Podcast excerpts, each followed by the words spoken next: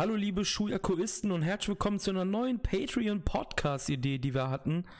Wir sind ja bekanntermaßen eher für New Japan Pro Wrestling bekannt und Ende August findet etwas statt in den Vereinigten Staaten von Amerika, was ja viele wieder mal an die Vergangenheit erinnert wird.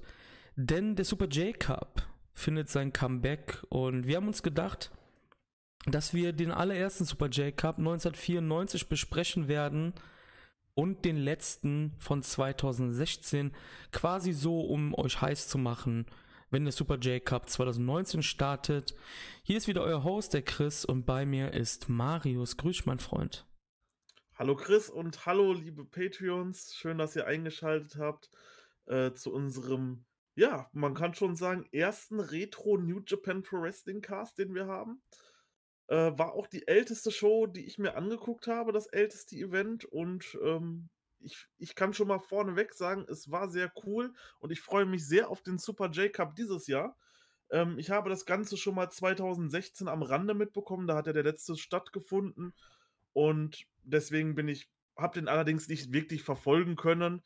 Deswegen bin ich nun super gespannt, wie man dieses äh, Projekt Super J Cup dieses Jahr wieder aufleben lässt. Du hast ja schon schön gesagt, es war die älteste Show, die du bisher von New Japan je gesehen hast. Genau. Wie war da für dich allgemein der Unterschied? So nur kurz zusammengefasst. Man hat einen schon einen krassen Unterschied gemerkt zu 2019, oder? Ja, also ähm, es waren keine, es waren keine ähm, Plüschbären von Okada und Tanahashi im Publikum zu sehen. Äh, das war generell, das Merchandise war damals anscheinend äh, noch nicht so groß geschrieben in Japan. Die Leute waren sehr normal angezogen. Ähm, es war eine unglaublich große Crowd. Natürlich konnte man noch anhand der Videoqualität ein bisschen was sehen. Ähm, die ist heute selbstverständlich besser, obwohl es für die damalige Zeit doch schon wirklich gut war, muss ich sagen. Ähm, es ließ sich super schauen, äh, ohne Frage. Ja gut, der Ring sah ein bisschen anders aus. Die Wrestler natürlich, wenn man sich einzelne Leute anschaut, wie Gedo, äh, da musste man dann schon mal schmunzeln, wenn man den dann von damals im Vergleich zu heute sieht. Ja, ich glaube, der Einzige, der sich da überhaupt nicht verändert hat, war Leiger gewesen. ja, gut.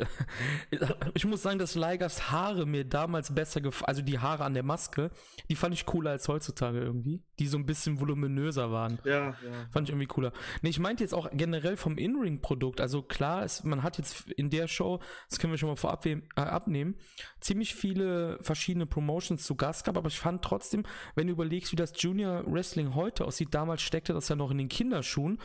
Man hat wirklich, ja, sehr viel auch mattenlastiger gekämpft und du weißt, ich mag das ziemlich gerne. Ich leg dir, glaube ich, schon lange im Ohr, dass du dir das Match zwischen Koji Kanemoto und El Samurai von einem Best of the Super Juniors Finals äh, Day dir anschauen sollst, was du bis heute nicht getan hast, glaube ich. Nein, das tatsächlich noch nicht. Um diesen Unterschied mal, ja, mal wirklich zu, ja, herauszukristallisieren. Der ist nämlich eigentlich schon wirklich immens. Aber bevor wir weiter über den Super J-Cast, Cast, sage ich schon. Grüße gehen raus an Damon McDonald und Joel Abraham, die heute live in Dallas sind. Ich meine natürlich nicht den Super J-Cast, sondern den Super J-Cup. Ähm, reden.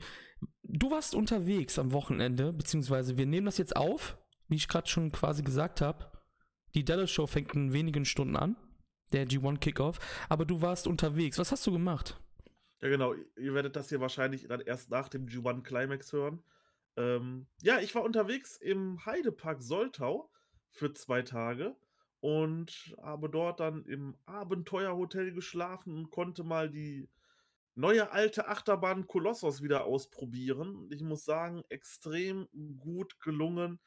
Äh, ein wunderbarer Aufwand. Man hat alles sehr schön thematisiert es ist so als kleine Geschichte, als kleine Storyline zu der Bahn, die lief 15 Jahre lang und dann waren sie ja für drei Jahre kaputt und man mhm. musste sehr viel erneuern, was die Schiene angeht. Und dann hat man sich eine neue Thematisierung gedacht und hat sich am Ende ja ein quasi riesiges Wurzelmonster hingesetzt, was so aus dem Boden kam und so die Schiene ausreißt und da wurde so gesagt, dass dieses Wurzelmonster die Bahn kaputt gemacht hat und sie nun wieder läuft unter anderer Thematisierung, unter anderem Namen und jedes Mal, wenn man quasi, man fährt in diesen Mund des Wurzelmonsters rein und kurz bevor man da reinfährt, steigen so riesige Flammen auf äh, aus dem Kopf des Wurzelmonsters und diese Hitze spürt man in der kompletten Warteschlange. Also bei Mhm. uns war es relativ kalt, äh, Okay. muss ich dazu sagen. Ich schätze mal so bei 36 Grad ist das schon echt ätzend, wenn man da eine Stunde anstehen muss und man kriegt immer wieder diese riesigen Feuerschwarten daraus mit. Also unglaublich, aber hat sehr viel Spaß gemacht. Generell, es waren sehr wenig Besucher da an dem Tag Das ist immer geil. beziehungsweise an den zwei Tagen. Äh, so konnten wir dann Krake zwei, dreimal hintereinander fahren und mussten dann nur jedes Mal fünf Minuten anstehen. Das war alles wunderbar. Ähm, ich würde sagen, die perfekte Zeit dafür rausgesucht. Ja, alles im Allen hat mich das doch sehr überzeugt. Auch das ähm, Hotel war super. Äh, wir hatten eine Badewanne im Zimmer. das, ist, das war sehr cool, dann für die Füße auch gerade äh, nach so einem Tag. Ich habe mir eine schöne Blase gelaufen. Weil es ist dann halt doch schon immer einiges, wenn man dann von Kolossus, die steht ganz hinten im Park, Mhm. wieder zu Krake, die steht ganz vorne im Park, wieder nach ganz hinten zu Kolossus. Ja, ein Ding hatten wir gehabt, äh, da wurde einem dann so ein bisschen mulmig bei, kurz bevor wir in eine Fahrt Kolossus gestiegen sind, blieb die Achterbahn stehen und hatte einen technischen Effekt und quasi alle Mm. Leute waren ja bei diesem Aufstieg quasi gefangen in der Achterbahn und hingen in diesem Aufstieg fest. Und so habe ich das halt auch noch nicht erlebt. Da kam dann einer hoch, äh, hat sich dann mit so hat sich dann so so 'n Klettergurt umgemacht, hat sich dann mit Karabinerhaken an an dem Geländer festgemacht, ist dann hochgegangen, um dann die Leute zu beruhigen. Aber die Techniker haben das dann doch relativ schnell nach 10 Minuten lief die Bahn wieder. Er hat alle beruhigt, aber dennoch geht man dann natürlich erst mal mit 'nem mulmigen Gefühl Ja, da rein. klar. Aber hat dann alles gut geklappt und man hatte seinen Spaß. Ich muss zugeben, dass ich gerade googeln musste. Ich wusste nicht, wo Soltau liegt. Ich wusste gar nicht, dass das an der Lüneburger Heide liegt. Ja, daher der Name Heidepark. Ja, das ist mir dann auch aufgefallen. Was ich cool fand an eurem Zimmer, du hast ja ein Foto geschickt, bevor ihr da quasi ja reingezogen seid. Die Badewanne, die, hast du The Witcher 3 gespielt? Nein. Okay, wer The Witcher 3 gespielt hat, äh, Grüße gehen raus an Steffen, der hat das auf jeden Fall gespielt. Die Badewanne in Marius Hotelzimmer sah genau aus wie die Badewanne, wo in der Eröffnungssequenz Geralt drin badet. Also von dem Spiel. Die sieht nämlich fast eins zu eins genauso aus. Ziemlich coole Sache. Das ist ja was. Ja, das war, wir waren im Kapitänszimmer von der Thematisierung her. Man muss sagen, dass das Zimmer, also das Hotel hat verschiedene Zimmer. Äh, dort gibt es dann das Dschungelzimmer oder das Dämonenzimmer und alle Zimmer sind dann halt anders thematisiert und ist das halt wirklich schön aufgebaut. Hm? Ähm, Gerade für Kinder gibt es dann halt auch noch spezielle Zimmer. Wir hatten jetzt natürlich eins mit einem quasi als Erwachsenenzimmer, dort hast du dann keine Kinderbetten drin und sowas und hast dann stattdessen zum Beispiel so eine Badewanne da drin stehen. Also wirklich wunderbar gemacht. Ähm, auch das Abendessen war alles toll. Äh, die ganzen Kinder, die dort mitgekommen sind, hatten eine Bespaßung gehabt. Dann hatten die Eltern mal Ruhe. Dann kamen nämlich zwei Schausteller dahin als Piraten verkleidet und haben die ganzen Kinder mit auf Schatzsuche genommen und dann konnten sich die Eltern mal für eine Stunde unterhalten, das ein oder andere Bier trinken, während die dann unterwegs waren durch den Park und haben dann, sind dann auf Schatzsuche gegangen. Also da gibt sich der Heidepark wirklich Mühe. Und ja, es ist immer noch mein Lieblingspark und ich freue mich schon. Zur Herbstsaison wird es mich nochmal dorthin verschlagen. Wahrscheinlich auch wieder für zwei Tage, eventuell zum Halloween-Event. Aber ich kann Hm, jedem cool. nur raten, fahrt mit Kolossus. Die Airtime ist heftig da drauf. Bei den Hügeln, man fliegt fast aus den Sitzen raus. Ähm, ja, ist richtig gut geworden. Warst du schon mal im Europapark? Nein, da hatten wir, glaube ich, schon mal drüber geredet, oder? Nein, das ist tatsächlich äh, Projekt, was noch für dieses Jahr ansteht, Europapark. Ähm, allerdings mit einer etwas größeren Gruppe und dann wollen wir, ich glaube, da kann man in so Tipi-Zelten schlafen. Jo, das ist cool, ja. Genau, und das äh, wollen wir dann wahrscheinlich nach den Sommerferien dann irgendwann durchziehen.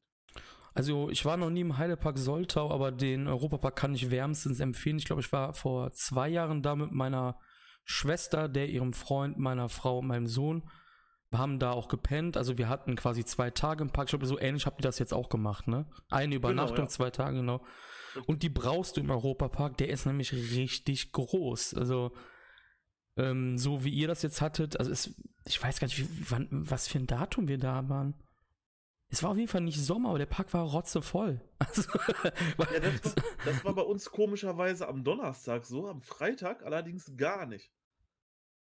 Das war sehr komisch. Ja, Beim- ja. Am Donnerstag waren noch die ganzen Schulklassen da. Ich glaube, Niedersachsen hat ab Freitags Ferien gehabt. Haben die vielleicht alle dann die Zeugnisse bekommen, sind deswegen dort nicht hingefahren. Das ist natürlich eine Möglichkeit davon. ja, stimmt, ja. Ja, das hört sich auf jeden Fall ziemlich spannend an. Was auch ziemlich spannend ist, ist der Super J-Cup. ja, beziehungsweise war. Oder er war spannend, genau. Ähm, ja, was kann man über den Super J-Cup sagen? Er hat bisher, ja, äh, kann man sagen, er ist noch was Besonderes, weil er erst sechsmal ausgetragen wurde und auch nur viermal oder dreimal, glaube ich, sogar nur von New Japan Pro Wrestling. Ja, definitiv. Also ich liebe das Prinzip des äh, K.O.-Turniers. Hm? Vor allem an einer Nacht, ne? Genau, Meistens. Genau, deswegen, ja, deswegen mag ich den New Japan Cup zum Beispiel auch so. Ähm, ich finde es auch relativ schade, dass man jetzt bei der Super Junior Tech League auf Blöcke geht. Das war ja auch ein reines Elimination-Turnier. Mhm. Ja, und sowas fehlt halt leider. Und deswegen finde ich es echt gut, dass der wieder da ist, weil es fühlt sich dann nicht so fett an. Weil klar, natürlich, Best of the Super Juniors G1 Climax, das sind Turniere, die ich absolut liebe, die auch ein Muss sind. Allerdings verschlingen die auch extrem viel Zeit. Jo. Und so einen Super J-Cup mit 8 oder 16 Teilnehmern kann man mal eben an zwei, drei Tagen durchziehen. Ja. Das ist dann gar kein Problem. Ja, auf jeden Fall. Also wir, also wie gesagt eben, wir werden uns die sogenannte First Stage, also Super J-Cup hat halt quasi immer, ja, anstatt Jahreszahlen hat er quasi die Anzahl ja, seiner Ausrichtung, also klar, der erste 1994 am 6, 16. April übrigens ausgetragen an einer Nacht, ist die sogenannte First Stage. Und sie wurde ausgetragen in der großen Sumo Hall vor sage und schreibe 11.500 Zuschauern, nur mit Juniors gefüllt. Ja, das sind die berühmten 90er von New Japan. Ja. Da war noch ein, da war noch ein bisschen anderes Publikum da, glaube ich, und äh, 11.500 nur für Juniors, wovon viele zum ersten Mal in Japan aufgetreten sind. Mhm. Also das waren nicht irgendwie große Stars schon wie Okada oder Tanahashi, wo man sagen kann, okay, das kennt das Publikum, sondern da waren ganz viele dabei.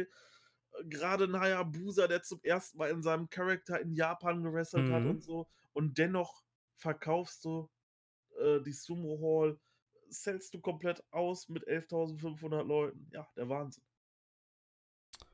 Ähm, ja, das hast du schon mal schön gesagt. Und was natürlich auch direkt auffällt, ist das Teilnehmerfeld.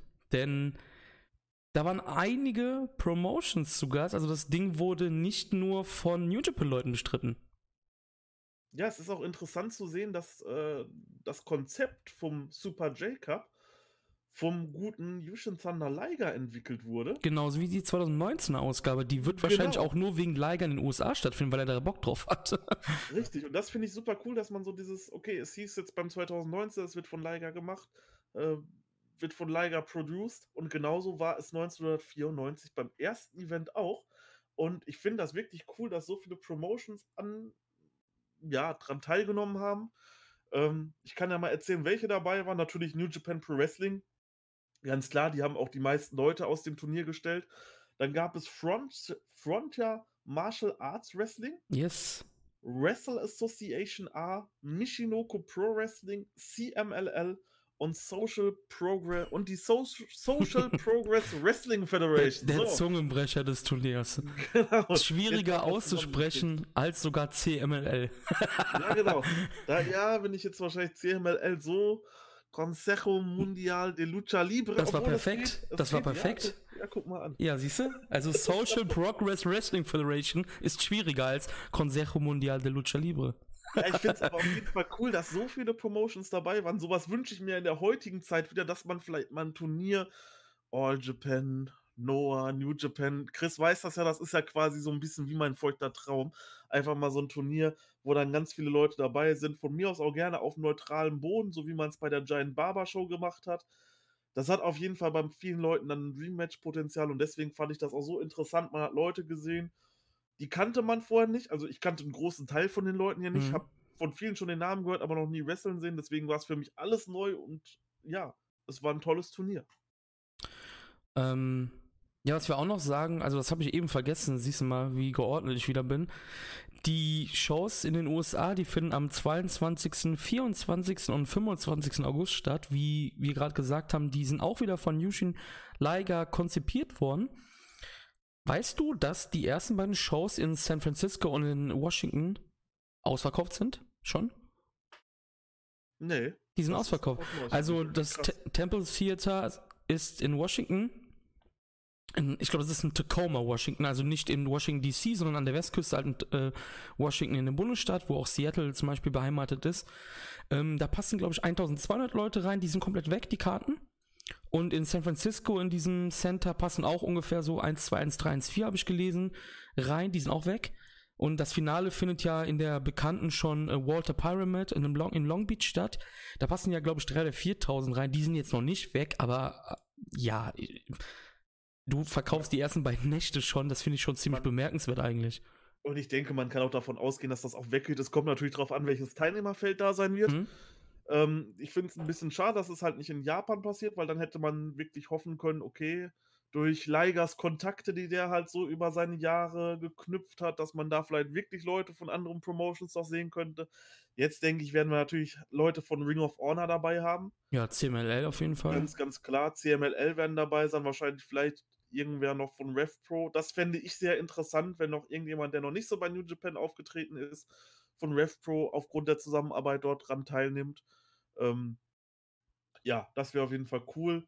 Und wie gesagt, ich wünsche mir das Ganze nochmal auf japanischem Boden mit japanischen Promotions, aber das ist halt Zukunftsmusik und Utopie. Man weiß nicht, ob das Ganze überhaupt stattfinden wird. Aber finde ich auf jeden Fall cool, dass es nochmal stattfindet. Und ich denke, das wird auch eine schöne, lustige Show werden. Beziehungsweise drei schöne, lustige Shows. Ja, der, der Gewinner dieses ähm, Cups, 1994 zumindest, hat nicht nur das Ding gewonnen und damit halt sich schon in die Geschichtsbücher eingetragen. Der Gewinner bekam auch etwas vom legendären Tatsumi Dragon Fujinami überreicht.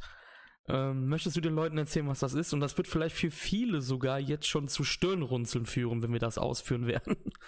Genau, das war nämlich die WWF Junior Heavyweight Championship man kennt es ja aus New Japan, dort haben wir die IWGP Junior Heavyweight Championship, aber es gab die auch von der WWF. Und zwar ähm, von den Jahren 67 bis 85 wurde die ausgetragen. Ähm, am Anfang noch in, in Amerika und dann später äh, mit Tatsumi Fujinami in Japan. Wurde dann allerdings auch wieder von Tiger Mask mal in Mexiko ausgekämpft und dann auch wieder in New York. Also es hatten dann so bekannte Leute wie Dynamite Kid, Tiger Mask, Black Tiger oder Tatsumi Fujinami diesen Titel. Und dieser wurde dann 1985 ja, deaktiviert und das war dann quasi die Trophäe, die der Gewinner bei dem Turnier erringen konnte. Ja, also um das nochmal klar zu machen, derjenige ist nicht WWF, also World Wrestling Federation Junior Heavyweight Champion gewonnen, derjenige hat einfach nur den Gürtel bekommen. Ja, das war seine Trophäe. Da muss man auch erstmal durchsteigen. Wir dachten dann auch, Moment, warte, wie ist das jetzt? Dann nochmal durchgelesen? Nein, er hat dieses Ding einfach nur als Trophäe bekommen und ist kein Titelträger. Genau, um das nochmal klar zu machen. Also, um das nochmal vielleicht nochmal ganz kurz anzureißen, warum WWF, warum World Wrestling Federation, also beziehungsweise das ist ja das heutige WWE, World Wrestling Entertainment. New Japan und die WWF hatten eine Zusammenarbeit und daraus resultiert halt genau dieser Gürtel, die WWF Junior Heavyweight Championship. Als die Zusammenarbeit geendet ist 1985, hat New Japan dann den heutigen IWGP Junior Heavyweight Teil eingeführt, den jetzt auch jeder von euch kennen sollte. Ja, und wie, wie gerade gesagt, das war dann einfach, so wie das in Japan mal üblich ist, kriegt man halt Geschenke und dann hat Fujinami den halt quasi als Preis ausgeschrieben. einfach nur den Gürtel zu gewinnen. Ja. Ja, das ist auf jeden Fall wirklich interessant. Ähm ja, finde ich, find ich auf jeden Fall klasse. Vielleicht macht man sowas nochmal irgendwann mit alten New Japan Pro Wrestling Gürteln. So hier, du bekommst jetzt den U30 Belt oder so. Oh, ja. als Trophäe. Man weiß es ja nicht. Ja, auf jeden Fall eine ziemlich interessante Sache. Man könnte ja vielleicht auch irgendwann mal, da müssen wir halt auch gut recherchieren, ja mal so auf diese New Japan WWE Geschichte mal eingehen. Vielleicht finden wir da irgendwie oh, Material, das wird nicht so einfach werden, denke ich mal. Nee, ähm, aber ja, das war damals, ich glaube dann kurz danach sind sie dann auch in einer Partnerschaft mit WCW gegangen, war, woraus auch resultiert, dass äh, Yuji Nagata oder auch Satoshi Kojima und etc. pp.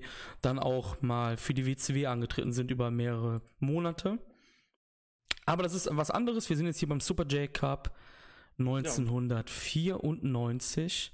Genau. Und, Und apropos Super ja. J-Cup 1994, alleine um mal darzustellen, wie gut dieses Event war vorneweg, hat sich natürlich auch unser alter Freund, der Godfather himself, Dave Meltzer, zu Wort gemeldet. Grüße gehen raus an Dave. Genau, Dave, wenn du das hören solltest, wir mögen dich. ähm, er hatte das Event The Most Incredible Single Night of Wrestling Ever genannt. Ob er das jetzt heute immer noch so sagen würde, sei mal dahingestellt, aber damals war es so. Ähm, er hat das Event zum besten Wrestling-Event im Jahr 1994 gekürt. Mhm. Und er hat natürlich wieder ein paar Sterne rausgeholt und hat einem Match 4,75 Sterne und einem Match 5 Sterne gegeben. Welche das sind, darauf gehen wir, denke ich mal, im Laufe dieses Podcasts noch ein. Nur um mal darzustellen, wie gut dieses Event damals 1994 angekommen ist. Ja, genau, wir gehen da gleich auf ein, aber eine Frage möchte ich dir stellen. Wenn wir Ja. die Aussage vom guten Dave mal sezieren und das vielleicht, wenn wir das mal so hinstellen, dass er mit Most Incredible Single Night of Wrestling meinte, von einem Turnier her, hat er recht, nachdem du es gesehen hast, ohne groß drauf einzugehen? Ist das vielleicht das beste One-Night-Tournament, was du je gesehen hast? Das ist schwierig. Ähm, ja, also es gab definitiv auch schon bessere Matches und ich denke, auch seine Bewertungen würden heute nicht mehr so stattfinden. Ja, denke ich auch, ja. Es ist allerdings alles an einem Tag und daher würde ich schon sagen, wenn man jetzt rein vom Turnier spricht, sprich man nimmt solche Veranstaltungen wie Wrestle Kingdom und Dominion raus, dann könnte es tatsächlich stimmen. Weil natürlich, du hast bei einem, bei einem G1 Climax Finale oder bei einem Best of the Super Juniors Finale hast du extrem epische Matches, ganz ja. klar. Allerdings auch nur eins. Eben. Und hier hatten man ein paar mehr. Und davon waren echt viele, also die Zeiten waren, muss ich mal sagen, ich glaube, das längste Match ging 18, also ging knappe 19 Minuten. Das war nicht so wie heute, wo man dann irgendwie äh, 35, 40 Minuten Matches hat, sondern viele Matches waren innerhalb von 5, 6 Minuten gegessen. Und die haben sich dann in 5, 6 Minuten richtig, richtig da auf die Fresse gehauen und richtig was durch und richtig was gegeben. Von daher könnte es tatsächlich sein, ja. Ich weiß natürlich nicht, ich habe nicht alle Events gesehen, ähm, aber von dem, was ich gesehen habe, würde ich sagen, es kommt auf jeden Fall die engere Auswahl. Sollen wir dann anfangen und ins erste Match eintauchen? Ja, bitte. Okay, dann fangen wir an. Denn das erste Match hatte jemanden, den wahrscheinlich die meisten auch aus unserem Discord oder von den Patronen oder oder oder oder, oder kennen sollten. Denn unser lieber Freund Gedo stand in dem ersten Match damals noch nicht im Dienste von New Japan Pro Wrestling, sondern von War, also von Wrestle Association R. Und er traf auf den guten Dean Malenko, den man auch kennen sollte, wenn man sich ein bisschen länger mit Wrestling beschäftigt. Also die jüngeren Leute werden den wahrscheinlich nicht kennen, aber er ist mehrfacher WCW Cruiserweight Champion, WWF Light Heavyweight Champion und war auch bei ECW Television Champion. Ist gut abgegangen, der Junge. Ja, das erste Match mit Gedo. Ja, Gedo war ja damals ähm, bei Wrestle Association A, das war ja von Tenrio die Promotion, die 1992 gegründet wurde. Vielleicht mal auf so ein bisschen auf Gedo einzugehen, wie er so damals in der Zeit war. Er hatte sein Debüt 89 gegen Super Delphin in New Japan Pro Wrestling. Mhm. Das, dort war, fand sein erstes Match für die Promotion statt. Ähm, Super Delphin auch jemand, der in diesem Turnier ist, da kommen wir später noch drauf zu. Ähm, 1994 zog es ihn dann zu der Promotion Wrestling Association Art zusammen mit Jado, wo er dann wirklich sehr erfolgreich war zu der Zeit, kann man sagen, als das Turnier stattfand. Er war dort äh, zweifacher Junior Heavyweight Champion. Ähm, er gewann das International Junior Heavyweight Championship Tournament, also in der Promotion schon, da hat er doch schon einiges erreicht. Er kam dann 2001 wieder zurück zu New Japan. Ähm, ganz besonders ansprechen kann man sein Outfit von damals. Ich meine, Oh ja. heute, kennt man, heute kennt man ihn. Er hat entweder sein Stirnband früher von Okada um, heute hat er seine Mütze auf und ähm, hat seinen Bart. Damals kam er allerdings raus in einem roten, ich glaube, bauchfreien Oberteil. Mm, Hatte, hatte an den beiden Seiten die Haare abrasiert, aber auch nicht irgendwie ganz. Die gingen dann hinten ganz runter und waren dann nur an der Seite weg. Also sah schon sehr, sehr lustig aus, kann man damals sagen, das Outfit. Er war komplett in Rot gehalten mit einem schwarzen langen Zopf. Also jeder, der mal Hm. Gedo in seinen Anfangsjahren sehen möchte, ähm, ja, den erkennt man eigentlich so nicht mehr wieder, oder? Nee, das hast du schon schön gesagt. Vor allem Dingen, man muss dazu sagen, ich glaube, aus dem Teilnehmerfeld war Gedo auch der schwerste wahrscheinlich. Also er hatte auch dicke Pausbäckchen und alles. Ja, ähm, definitiv, ja. Ja, also jetzt ist er ja richtig ripped und alles, ne? Also er war damals wirklich, er hat jetzt keinen fetten Bauch gehabt oder so, der, aber der war vom Gesicht her wirklich dicker, muss man sagen. Und äh, Dean Malenko sieht aus mit 20, genauso wie heute mit 58. Also der hat, ist auch nicht gealtert. Und ja, Gedo damals noch nicht im Dienste von New Japan Pro Wrestling, was für viele wahrscheinlich ja etwas ja, gewöhnungsbedürftig war, aber wie du schon gesagt hast, er war bei Pro, äh, Pro Wrestling A, wollte ich schon sagen, Wrestle Association A und ging hier in das Match auch rein als krasser Underdog, kann man sagen. Also er war auf jeden Fall nicht hier der Favorit und er war auch nur ein äh, Late-Minute oder Last-Minute Replacement, denn er sollte eigentlich gar nicht in die Turnier antreten. Eigentlich sollte das Masao Urihara sein, der quasi die Fahne von War hochtragen sollte. Aber dazu kam es nicht, weil der gute Orihara sich vor dem Turnier verletzte. Ja, Glück für Guido vielleicht. Ähm, ich glaube, es war sein größtes, seine größten Auftritte, die er dort zu der Zeit bei New Japan Pro Wrestling hatte. Ja, hm. Er hat sie auf jeden Fall ausgenutzt, kann man sagen. Und äh, ja, vielleicht, vielleicht Glück für Guido. Das hat seiner Karriere doch, denke ich mal, einen guten Sprung gegeben. Auf jeden Fall, ja. Also bis dahin relativ unbekannter Mann auf jeden Fall gewesen. Und ähm, ja, was kann man zum Match sagen? Also ich fand das Match eigentlich ziemlich interessant. Man muss dazu sagen, Gedo ist ja wahrscheinlich ein besserer Booker als ein Wrestler ist. um, um das vielleicht mal zu sagen. Ähm, Di Malenko, ein absolut fantastischer Wrestler, der dafür aber keinerlei Ausstrahlung besitzt. Und das war auch quasi auch so sein K.O.-Kriterium, was er dann in seiner Karriere bei WCW und WWF halt oder WWE halt, wie auch immer, ja dann ja über sich ergehen lassen musste. Ist kurz danach auch, glaube ich, dann von Heyman ähm, ja nach Philadelphia geholt worden zur ECW, war dann ein großer Mann, ein Television Champion halt, wie, wie ich eben schon gesagt habe. Die beiden sind auch direkt losgegangen aufeinander. Es gab einen Handshake zwar, aber die beiden haben sich dann direkt die Fresse eingehauen eigentlich. Und Malenko dann mit schönen Dropkicks und ähm,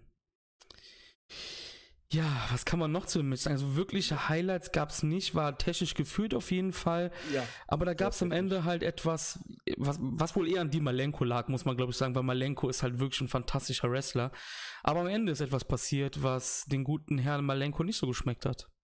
Ja, genau. Ich bin mir auch bis, bis jetzt gerade, wo ich das ganze Turnier gesehen habe, immer noch nicht sicher, war das nun, also man hat es dann gut als, als Storyline verkauft, mhm.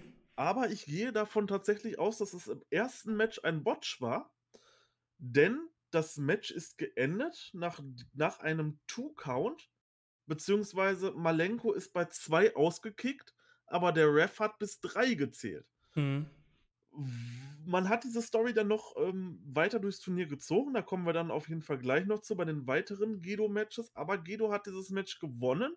Dann wurden Teile vom Ende rausgekattet aus dem offiziellen New Japan Pro Wrestling World Video zu dem Match.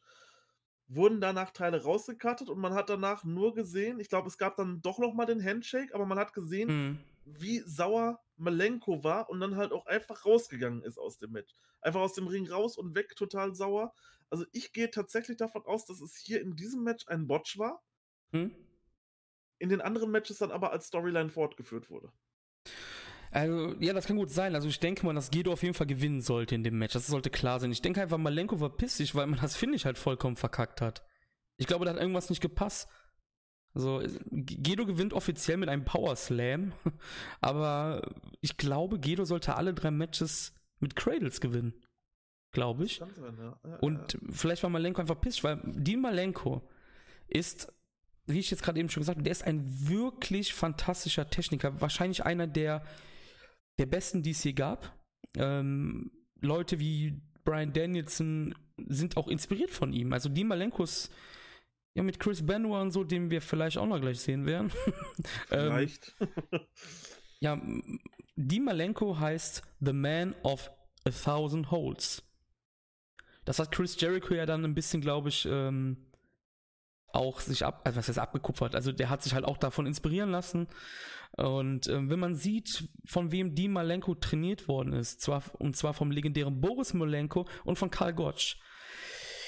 Der Typ kann was, der Typ kann was. Und ähm, ich bin felsenfest der Überzeugung, und da kommen wir auch später wahrscheinlich noch drauf ein, ähm, Gedo ist in diesem Turnier zumindest wirklich keine Offenbarung und ich glaube, es lag an Di Malenko, dass das Match nicht noch schlechter war, als es, ja, als es werden konnte quasi, weil Di Malenko weiß, wie man Leute zu einem guten Match zieht. Ja, und ich glaube auch, wie wir das jetzt gerade hatten, ich glaube, das sollte vielleicht ein bisschen anders aussehen, das finde ich, aber ich denke schon, dass man Gedo als Gewinner geplant hat, weil sonst wäre der Turnierverlauf anders verlaufen. Ja, definitiv. Dann hätte man ihn nicht so weit kommen lassen, wie er dann doch gekommen ist. Ja. Das war schon ein bisschen überraschend, ja.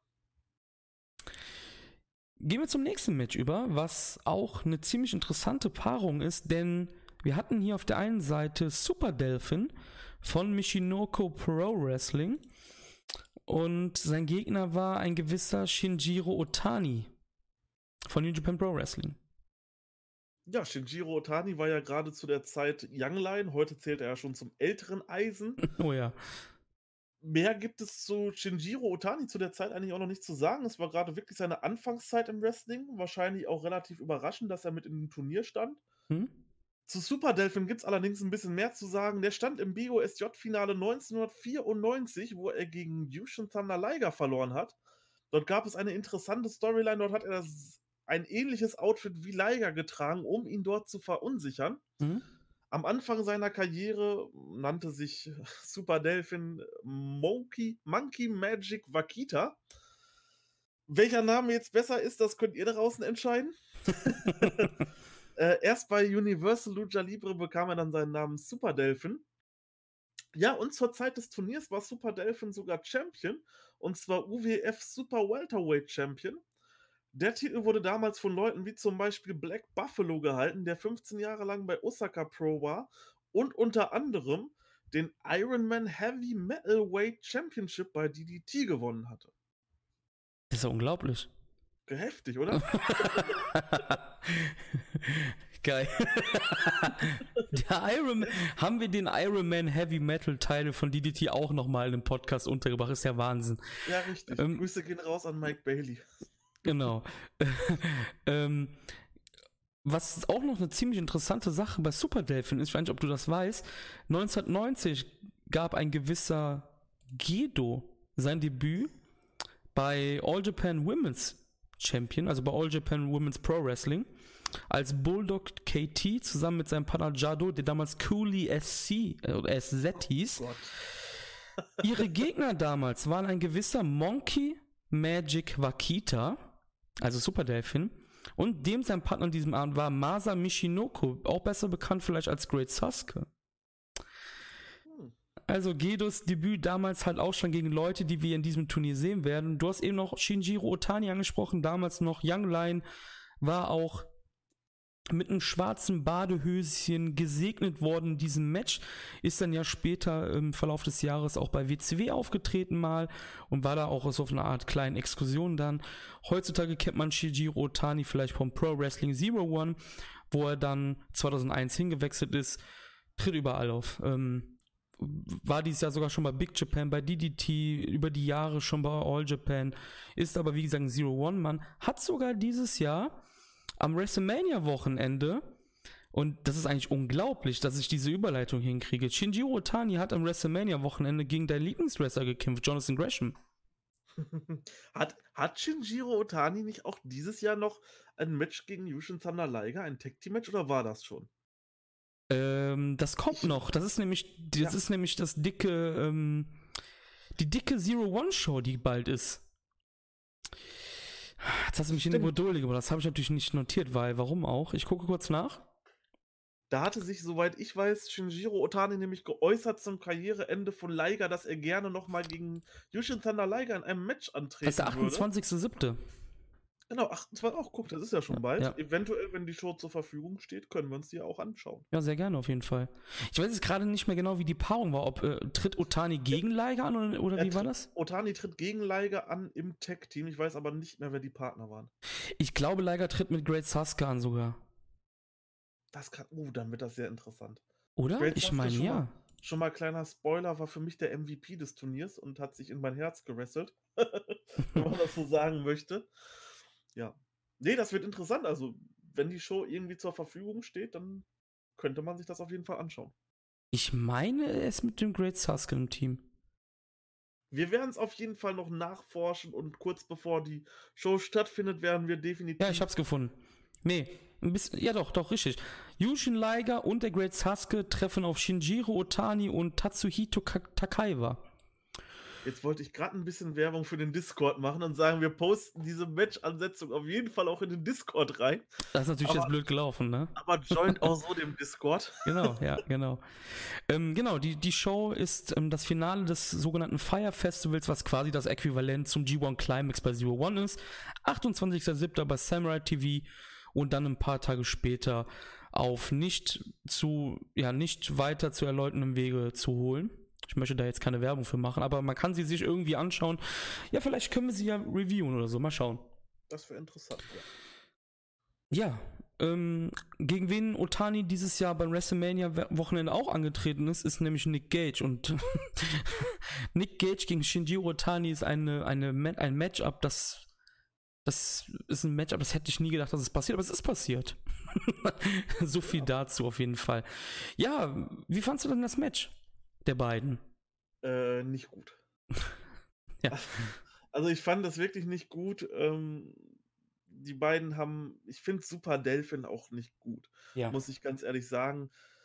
Wir haben uns dann auch noch mal ein bisschen drüber unterhalten, äh, so zur, so zur Match-Story. Ich denke, aber da wirst du gleich noch ein bisschen, bisschen erläutern. Du kannst schon mal sagen, ich- war, ich, ich habe- war ich pissig oder nicht? Du warst sehr pissig. Du warst sehr pissig über das Match. Ähm, ich weiß nicht, wie, wie, so, wie so dieser Live-Eindruck gewesen wäre, wenn man jetzt live in der Halle gewesen wäre. Man hätte erst das Gedo-Match gehabt, was dann irgendwie durch so ein Fuck-Finish geendet ist, durch so einen Botch und danach hätte man direkt Otani gegen Super Delphin bekommen. Wäre man dann schon nach Hause gegangen und hätte gesagt, was ist das denn für ein Scheiß? Aber es wurde ja besser zum Glück danach. Ich habe mir auch, kann ich schon mal sagen, zu diesem Match am wenigsten notiert. Ähm, nur Otani zeigte einen Springboard-Splash nach draußen und Super Delphin gewann mit dem Delphin-Klatsch. So interessant war dieses Match. Aber jetzt mal ehrlich, das lag doch nicht an Shinjiro Otani, ne? Nein, nein, nein, das Genau. lag komplett an Super Delphin. Okay, da ist gerade, wir sind gerade live und da ist gerade irgendwas passiert bei dir. Ja, anscheinend ist gerade eine Tür zugeschlagen. Das ist, das ist auch Shuyaku, denn ich glaube, 30 Sekunden vorher haben die Leute gehört, wie ich mir Wasser eingeschüttet habe. Kann das sein? Hat man das gehört? Das ist, das ist möglich. Ja. das war gerade eine der besten Minuten, die wir hatten. Nee, ähm, was natürlich ziemlich cool war, war, dass Shinjiro Otani damals mit 20 genauso aussah wie jetzt. Ja, das ist also so ähnlich. Vielleicht ein paar mehr Falten hat er jetzt, aber Ja. ansonsten. Ja, doch, passt, passt. Ohne Witz, ne, als das Match gestartet ist, ich habe das Match direkt abgefeiert, denn Otani macht eigentlich das, was auch ein Kawato gemacht hat, also um jetzt mal vielleicht in die heutige Zeit zu gehen, ja, was ein Kawato gemacht hat oder schon oder machte, was ein ähm, Shota Umino schon gemacht hat, der ist sofort auf den ich sag mal Veteranen jetzt dazu, ja, weil Super Delvin ist ja klar älter und ähm, weiter gereift als Otani Ja, zu dem ja, Zeitpunkt natürlich. Ähm, er rushte sofort auf Super Delphin zu und bearbeitete das linke Bein, merkt euch das, von Super Delphin in wirklich brutaler Weise. Also er hat dann, ähm, er hat auf das linke Bein getreten, geschlagen, er hat ge also Griffe, also Holes gemacht, um das linke Bein zu malträtieren. Ich glaube, es gab sogar den Tanahashi Gedächtnisspot mit dem Dragon Screw, meine ich sogar. Den hat Otani mehrfach gezeigt. Und jetzt kann jeder Patron raten, was passiert ist. Super Delphin no-sellt Otanis komplette Offensive und ratet mal, wie sein Momentum umschlägt. Na klar, mit Dropkicks en masse. Der dropkickte auf einmal fünf, sechs Mal hintereinander Otani weg merkt euch, der hat vorher 5, 6 Minuten, okay, so lange ging das Match, glaube ich, gar nicht, aber er hat auf jeden Fall, doch 8 Minuten ging es, glaube ich. Er hat auf jeden Fall die komplette Offensive seines Gegners genau zählt. Otani hat ihn dann rausgedropkickt und dann kam dieser Dive, den du angesprochen hast, der wirklich fantastisch aussah. Wenn du überlegst, dass der da genauso weit war wie heutzutage Umino. Du siehst gar keinen Unterschied. Die Jungs sind schon so weit, die New Japan Young Lions. Das ist unglaublich, ne? Also Otani ja. auch schon richtig gut. Otani macht dann, also der hält halt quasi komplett an seiner Match-Story fest und bearbeitet weiter das Bein. Ratet mal, was Delphi macht. Ihn kratzt es einfach immer noch nicht. Und er gewinnt dann das Ding nach Tornado DDT und dem Delphin Clutch, was du eben schon gesagt hast. Und ich war wirklich pissig. Ja, so kann man eine Match-Story verkacken, wenn man sich, wenn man sich dann mal so das Ende des Turniers, beziehungsweise so Halbfinale und Finale anschaut, was äh, The Great Sasuke da für eine geniale, ja, ich sag mal so Verletzungsstory da hinbekommen hat und wo dann immer wieder drauf hingespielt hat und das, was Super Delphin hier gemacht hat, dann sind da einfach Welten zwischen. Ja, also ich habe mich also, wirklich geärgert. Wer die Scheiße nicht mit dem No-Selling? Das hat, also ich, ich weiß jetzt nicht, wie das bei dir war, aber bei mir hat das das Match kaputt gemacht, bin ich ganz ehrlich. Und wäre das nicht gewesen, ich glaube, ich hätte das Match gar nicht so scheiße gefunden, wie ich es jetzt finde. Also ich fand so gesehen das Match von der Story so, war eigentlich ganz cool. Mit diesem Beinearbeiten und alles, aber. Es wurde halt nur schlecht umgesetzt. Super Delphin, äh, Super Delphin hat auch auf jede Psychologie geschissen, einfach, glaube ich, in diesem Match. Ja, der hat einfach, so der hat einfach sein Ding weggemacht und ja. Naja, ähm, war schon mal ein ziemlich, ich sag mal, war schon ein ziemlich flacher Start in die Show. Definitiv. Ähm, und jetzt sind wir wieder an der Eingangsfrage, was ich hatte mit, mit der Melzer-Aussage. Wenn ihr jetzt noch dran seid, dann bleibt weiter dran, es wird wirklich besser. Auf jeden Fall mit dem nächsten Match zum Beispiel. Denn es gab Black Tiger. Ich errate, ach, errate. Ich verrate jetzt auch nicht, wer das ist. Das kannst du gleich wieder übernehmen. Der Black Tiger ist angetreten gegen Taka Michinoku von Michinoku Pro Wrestling. Ja, und das ist interessant, wie lange jetzt schon ein Taka Michinoku am Wrestlen ist quasi. Äh, denn das ist ja nun wirklich das Urgestein ohne Ende, ähm, der ja schon in der WWF gewrestelt hat und überall schon war. Und dort, in diesem Match, in diesem Turnier, gab er sein Debüt für New Japan Pro Wrestling gegen Black Tiger Eddie Guerrero, ja. der damals das zweite Gimmick von Black Tiger, also er war offiziell die zweite Inkarnation von Black Tiger. Und ähm, ja, vielleicht noch zu Eddie Guerrero als Black Tiger. Er gewann das Best of the Super Juniors 1996, also er war nicht nur in der WWE ähm, erfolgreich, sondern auch bei New Japan, hat den Titel dann aber nicht gewonnen, da er dort in seinem Match, was er dann eingelöst hat, gegen The Great Sasuke verloren hat. Ja, und das war dann wirklich so das erste richtig, richtig starke Match. Takamichi ja, ja. Also sorry, jetzt habe ich, hab ich vorweg. Ich wollte nur, sagen, nur sagen, wie ungewohnt war es, Taka mit, keine Ahnung, ich weiß nicht, wie alt der jetzt da war, ich habe nicht zurückgerechnet. Ich sag mal, mit 19, 20 Jahren sind und vor allem nicht im Blau. Er hatte Haare. Also er hatte mehr Haare als heute. Und er hat, ähm, er hat so ein Hasenzähnchen-Gesicht, ne? Ja, Als genau. junger Typ, ja. Er sah doch total also, niedlich aus man erkennt, dass es Taka Michinoku ja, ist. Ja. Nicht so wie bei Gedo. Bei Gedo ist das komplett, äh, also da, wenn man die beiden nebeneinander halten würde und sagen würde, sind das die gleichen und einer wüsste das nicht, wüsste ich nicht, ob da immer ein Ja kommen würde, aber bei Taka Michinoku, es war interessant zu sehen. Und er hatte noch nicht seine Taka Michinoku typische, ich habe nur vorne ein paar Haare und die gele ich mir hoch Frisur, sondern mhm. er hatte noch wirklich eine gute, voluminöse Frisur war auf jeden Fall sehr interessant anzusehen, den jungen Mann. Und in grün-rot und nicht in blau. Ja. Das war das auch noch so eine Sache, ne? Stimmt, ja, genau. Ja, du hast eben noch Eddie Guerrero angesprochen, der halt Black Tiger 2, also Black Tiger halt war zu dem Zeitpunkt. Und wirklich, ähm, kurz ein Jahr später ist er dann wirklich zu, zu dem US-Star langsam geworden. Er war dann halt bei ECW. Und ihr seht jetzt auch langsam, glaube ich, ein Muster, denn Paul Heyman ist ein absolutes Mastermind gewesen. Der hat quasi über die Hälfte dieses Teilnehmerfelds irgendwann mal bei ECW geholt. Er wusste schon zu dem Zeitpunkt, dass das die Zukunft ist, Junior Heavyweight Wrestling. Und ähm, damals gab es dann eine Fehde 1995 zwischen Eddie Guerrero und Dean Malenko. Mhm, Mhm. Und irgendwann im weiteren Verlauf hat sich dann noch ein gewisser Chris Benoit hm, noch eingemischt ähm, und ein gewisser Chris Jericho. Hm, also das waren alles Leute, die in, damals zu dem Zeitpunkt halt im New Japan Kosmos rumgeschwimmt sind. Und da sind wir wieder beim Thema, was wir halt auch gerne führen. New Japan ist der King of Sports, Alter. Das ist einfach unglaublich. Also, ja, ähm, ja ähm, ich fand das Tempo in dem Match unfassbar. Und was auch ähm, natürlich direkt zu sagen ist, bevor ihr jetzt fragt, weil ihr kennt ja nur Taka von der Suzuki Gun. Taka war hier Face. Und der Black Tiger ist halt der Bösewicht in dem Match.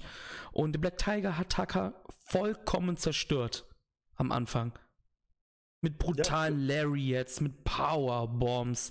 Und Taka ist damals noch athletisch as fuck gewesen, ne? Das stimmt. Vielleicht nochmal so, vielleicht noch mal so zum Anspielen auf Black Tiger. Ähm, der war immer der Heal und man hatte quasi immer einen Gegenspieler zu Black Tiger und das mhm. war immer Tiger Mask, nur halt mit anderen Leuten unter der Maske. Zu der Zeit, wo es Eddie Guerrero war, war sein Tiger Mask Rivale Koji Kanemoto gewesen. Der auch fantastisch ist. Genau, ja, und ähm, Taka Michinoko, ich habe das eben schon mal im Precast, also was quasi nicht aufgenommen wurde, mit dem Chris ein bisschen besprochen. Nämlich meine Theorie dazu, Taka wurde erstmal komplett zerstört. Er war nämlich dort noch nicht lange Wrestler, war quasi noch, wäre er bei New Japan gewesen, in seinem Young Lion-Status. Mhm. Ähm, es gab dann eine Situation, nachdem er zerstört wurde, hat Taka dann irgendwann gekontert, wirft, wirft den Black Tiger zu Boden, aber fällt dann selber mit um. Ich glaube, es war nach einem Shoulderblock wird selber dann mit umgeworfen. Ich denke mal, da wollte man einfach zeigen, dass Taka erst zwei Jahre wrestelte und Black Tiger viel mehr Erfahrung hatte. Taka zeigte aber sehr, sehr spektakuläre Aktionen. Das hat sich immer weiter gesteigert. Es gab zwei wunderschöne Springboard Moonsaults von ihm, aber am Ende hat es dann halt doch nicht gereicht. Ähm, war Taka hier vielleicht der MVP in dem Match? Ich würde sogar fast sagen, ja, das war sehr cool, gerade so einen jungen Wrestler dort zu sehen. Aber am Ende gewinnt der Black Tiger durch einen Tornado DDT und das war so das erste wirklich starke Match in dem Turnier. Ja, du hast schon gesagt, also Takas Moonsaults war noch abartig auf jeden Fall. Da gab es auch so einen Double X-Handle aus dem Ring von Taka, glaube ich, war das, der dann auf ja. äh, den Black Tiger gesprungen ist. Ähm, beim zweiten Moonsault bekommt Eddie, also Black Tiger, die Knie hoch und danach tötet er halt Taka mit dem Brainbuster, der noch bis zwei geht. Und dann gab es halt diesen Swinging Tornado DDT und dann war der Drops gelutscht. Auf jeden Fall für Leute, die Taka halt wirklich nur von den Suzuki-Gun kennen und sind wir mal ehrlich, Taka ist jetzt 45 Jahre alt, der ist immer noch fantastisch, der ist aber halt damals, 1994 wohlgemerkt, jung, knackig, ein schmucker Bursche, no homo jetzt, ne, also der ist halt wirklich ein gut aussehender junger Mann, ne, und ist halt athletisch as fuck, der springt dir da durch die Gegend, das kennst du halt vom heutigen Taka nicht. Und wenn ihr das, das hier euch anhört, Guckt euch das Match an, wirklich. Guckt euch alte Taka-Matches an. Der Typ ist gut. Also, wer es nicht glaubt, ja. ihr glaubt uns. Also, der ist wirklich gut jetzt. Total, das war damals wahrscheinlich so zu der Zeit, ja, vom Flippy-Faktor her so der Ricochet. Weiß ich nicht. Ja, wahrscheinlich, ja. Was der so gezeigt hat, das war schon ordentlich und definitiv ein ordentliches Debüt auch. Ja, auf jeden Fall, ja. Ja, du hast es ja gerade angesprochen. Ähm, es war wahrscheinlich, es war das beste Match des Abends jetzt bis dahin. Jetzt hatte man ein bisschen Blut geleckt nach wirklich guten Matches und das nächste Match reihte sich jetzt nicht wirklich darin ein. Nein. Es war das Match zwischen El Samurai, also auch ein New Japan Mann, gegen Masayoshi Motegi von der Zungenbrecher Promotion namens Social Progress Wrestling Federation. Ja, was kann man zu den beiden sagen? Motegi ist da wahrscheinlich definitiv der Unbekanntere, deswegen fange ich jetzt auch einfach mal mit dem an. Mhm. Äh, Motegi war zu der Zeit des äh, Turniers, ähm, wie gesagt, ich spreche nur zu der Zeit, die jetzt gerade dauerte, war 94, war er WWC World Junior Heavyweight Championship.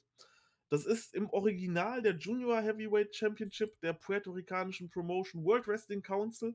Der Championship wurde aber immer in Japan ausgekämpft.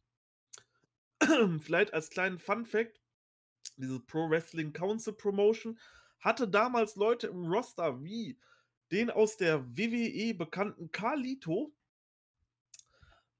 Entschuldigung, ich musste gerade einmal husten. Äh, Epico und Primo waren auch Teil der Promotion. Und ein gewisser Ricochet.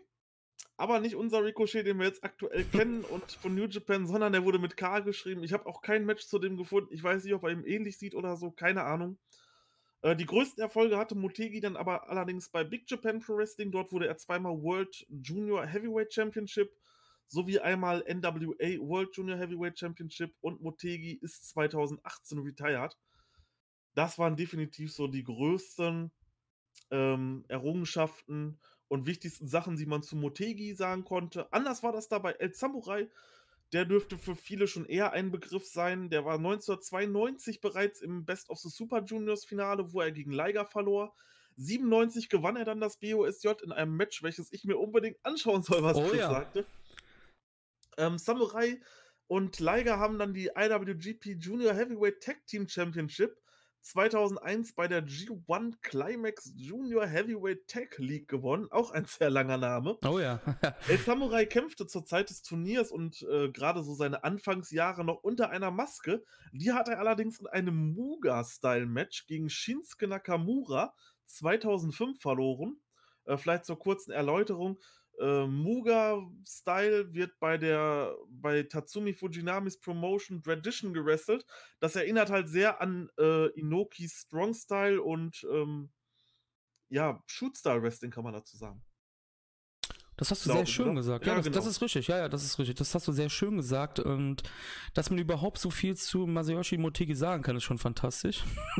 Ja. ähm, nee, Samurai ist auf jeden Fall der bekanntere Name, ist ja auch ein New Japan-Mann und alles. Und äh, hat auch 1992 war er sogar schon äh, Junior Heavyweight Champion, hat damals Liger besiegt, die hatten ja auch so eine kleine Rivalität dann auch. Und ähm, ja, er ist auf jeden Fall der bekannte, bekanntere Name Motegi, wie du gesagt hast. Ja, eher so, so ein Rumreisender. War damals halt, wie gesagt, bei dieser, ja, S, S, ähm, SP, ja, genau. SPWA. Genau. War aber auch ja, ja, war aber auch zeitgleich immer mal beim bei der sogenannten Promotion namens Wing, also Wrestling International New Generations, was ja eine Promotion war. Und jetzt kommen wir auch da ähm, die Brücke zu dem WWC Junior Teil, den er hielt, denn bei Wing mittendrin saß ein gewisser Ricky Santana. Und Ricky Santana ist vielleicht, wie ihr euch jetzt denken könnt, ein Mann aus Puerto Rico. Und so fand halt der Titel, den wir Marius eben angesprochen hatte, seinen Weg irgendwann nach Japan und wurde da halt einfach ausgekämpft. Ich glaube, wir hatten uns da mal ähm, drüber unterhalten vor ein paar Tagen oder paar Wochen schon, ich weiß gar nicht, wie lange das her ist. Und da habe ich ein Beispiel gebracht mit dem sogenannten DTU Alto Impacto Titel, der mal vor wenigen Jahren Teil der Shows von WXW war, also von Wrestle Extreme Wrestling aus Deutschland. Und der war für ein paar Monate hier. Kim Ray war damals Champion, dann auch mal Rotation der dann auch im Zuge auch mal rüber nach Mexiko gegangen ist, hat da so eine Art kleine Exkursion gemacht und den Titel nach Mexiko zurückgeholt, hat aber Black Fire. Kann man das so ähnlich vielleicht darstellen mit diesem Belt? Also das ist quasi, also Ricky Santana hat den halt mitgenommen ja, und äh, der wurde dann halt ein paar Jahre ausgekämpft und als Wing dann zugemacht hat, haben sie gesagt, ja, äh, ich glaube, den Titel nehmen wir mal wieder mit. Seitdem ja, ist er auch fest in den Shows von, vom World Wrestling Council halt vertreten, ja. Das kann man auf jeden Fall so sagen. Nein, Motegi, ähm, ja, muss man eigentlich so nicht kennen. ja, ja also im Gegensatz zu El Samurai, ich meine, El Samurai, der war äh, Vorreiter, der war, ich weiß zwar nicht warum, ähm, weil was ich bei ihm vom Turnier gesehen habe, fand ich ihn nicht gut, warum New Japan so extrem an ihm festgehalten hat. Das ist der Clou, genau das ist der Clou. Er war mehrfacher Junior Tech Champion, hat, war quasi Vorreiter. Ich, jeder kennt ja die, das äh, Super Junior Tech Tournament, was jetzt ja als Super Junior Tech League bekannt ist, was immer so Ende des Jahres stattfindet.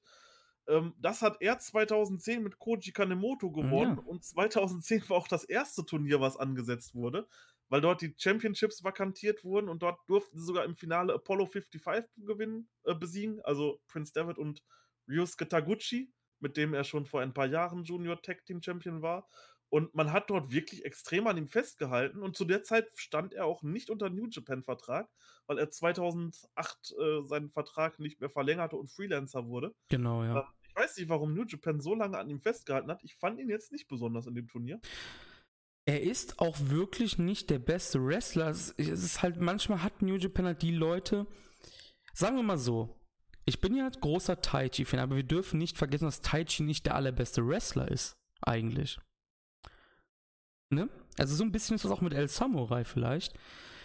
Der hat aber dann trotzdem ab und an halt mal seine Prunkstücke rausgebracht, wie damals halt das Match, was wir jetzt schon das dritte Mal ansprechen, gegen Koji Kanemoto. Aber dieses Match gehörte nicht wirklich dazu, ne? Nein, überhaupt nicht. Also, ich kann auch direkt sagen, ich fand von Anfang an äh, Motegi besser. Mhm. Und war daher ein bisschen traurig, dass er nicht gewonnen hat. Weil den hätte ich dann doch schon gerne ein bisschen mehr gesehen. Vielleicht wäre er dann auch nicht mehr so unbekannt gewesen, wenn man ihn dort noch ein bisschen hätte machen lassen, aber so ist es dann nun mal geworden. Ich finde es gerade bemerkenswert, dass du Motegi besser fand, weil Motegi war eigentlich die meisten, für die meisten Botches in den Matches verantwortlich. Ja, ich weiß nicht, also. Also es gab, es, man kann sagen, es gab wirklich viel rumgebotche. Ähm, ich bin ehrlich, ich habe mir das alles gar nicht notiert, weil ich dachte mir nur so, boah Gott, ich hoffe, das ist gleich vorbei. Also, es, ähm, also es, es, gab einen sehr lustigen Botch zu Beginn. Da gab es direkt äh, zum Start zwei Dropkicks von Motegi. Beim zweiten ist dann El Samurai aus dem Ring geflogen und hat direkt einen Kameramann mit umgerissen, mhm. der dann auch mit hingefallen ist. Und der zweite Botch, den er sich leistete, der wirklich groß war, ähm, da wollte, da wollte Motegi, da, da war, ich glaube, das war sogar direkt danach. El Samurai war draußen und äh, Motegi wollte dann irgendeinen Springboard-Move nach draußen machen, ist dann aber eher so auf die Ringseite gestiegen und ist dann nicht nach draußen gekommen, ist einfach nach hinten wieder in den Ring gefallen und lag dann da. Das war schon, war schon sehr lustig anzusehen und man hat auf jeden Fall mal geschmunzelt. Ja, ähm, das Match endete dann mit der Samurai Bomb. Vorher habe ich mir noch notiert, ähm, gab es einen wirklich schlechten Chinlock von El Samurai. Der sah so beschissen aus. Oh Gott, das Match war. Und das Match ging auch noch so lange für seine Verhältnisse. Es ging 7 Minuten 40, glaube ich. Und ja. das Match war wirklich schrecklich. Ich glaube, wir brauchen auch nicht mehr viel zu dem Match zu erzählen, ne? Ja, ich fand nur noch die Submissions von Motegi sehr geil. Mhm. Ähm, das waren ja die, die Liger auch immer benutzt, mhm. die, ähm, komme gerade nicht auf den Namen. Surfboard meinst du, oder was? Ja, genau, Surfboard, ja. genau. Ja, hatte er nämlich so ein, äh, hat er nämlich so ein bisschen abgewandelt. Er hatte nämlich dieses Surfboard durchgebracht, hat sich dann zur Seite geschmissen, umgedreht im Ring und wieder hoch in das Surfboard. Und das hat er mehrere Male gemacht. Das sah schon wirklich cool aus und war dann auch schon so das Highlight. Er hat noch ein paar Supplessen gemacht, aber das war es dann auch schon. Aber dennoch fand ich ihn interessanter in dem Match als El Samurai. Das nächste Match war das Aufeinandertreffen von Negro Casas und Ricky Fuji. Auch noch Erstrunden-Match übrigens. Ja, genau. Äh, das fand ich sehr stark, das Match. Ähm, es war allerdings auch sehr schnell vorbei. Ähm, vielleicht mal so auf die Leute anzuspielen. Ich kannte beide nicht. Oh, du kennst Negro Casas nicht? Ich kannte tatsächlich oh, Nico okay. Casas nicht. Krass. Ich habe mich dann ein bisschen informiert und muss dann auch sagen, Schande über mein Haupt. Ähm, sechsfacher CMLL World Tag Team Champion, mhm. zweifacher mhm. World Middleweight Champion bei CMLL. Ich habe dann noch herausgefunden, ähm, er wurde halt auch von Pro Wrestling Illustrated ähm, einmal zur Nummer 33 der besten Wrestler im Jahr 1999 gewählt. Äh, Necro Casas hat, un hat unter anderem Chris seinen alten Kumpel Nozawa Rongai, Rocky Romero unglaublich. und TJ Perkins trainiert. Ja. Und er war mal in der WWF. Ja, Negro Casas ist, also der ist wirklich gut rumgekommen. Der war auch relativer Dauergast bei New Japan eigentlich immer. Ist immer alle paar Jahre mal da gewesen, war jetzt schon eine längere Zeit nicht mehr da. Aber die Fans, zumindest die aus dem Westen, aus USA, England, hier, wünschen sich halt Jahr für Jahr, dass bei Fantastica Mania der Name Negro Casas steht. Ach, der wrestelt auch sogar aktuell noch, okay. Ja, na klar, der, der wrestelt noch. Der hatte vor ein paar Jahren, hatte der eine große Fehde mit dem, äh, mit Mystico auch. Mhm. Äh, mit dem äh, heutigen Charistico, also der bei WWE dann auch mal war. Und hat dann den, das ging glaube ich, also er hatte eine Fehde mit ihm äh, um die World Welterweight Championship, ich weiß gar nicht, 2009 oder 10 oder so war das. Und ähm, die Fehde mündete dann in einer Fehde mit Mascara Dorada, der heutige Gran Metalik von Tour 5 Live, also auch von der WWE. Mhm. Also Casas, der, den lässt man auch mal gerne an die aufstrebenden Stars ran, weil er halt so ein fieser Bastard halt ist, ne? Wie fandst du denn das Match von den beiden? Äh, oder, nee, du, sorry, du willst du noch was zu Ricky Fuji sagen? Ja, sicherlich. Ja, komm, hau raus.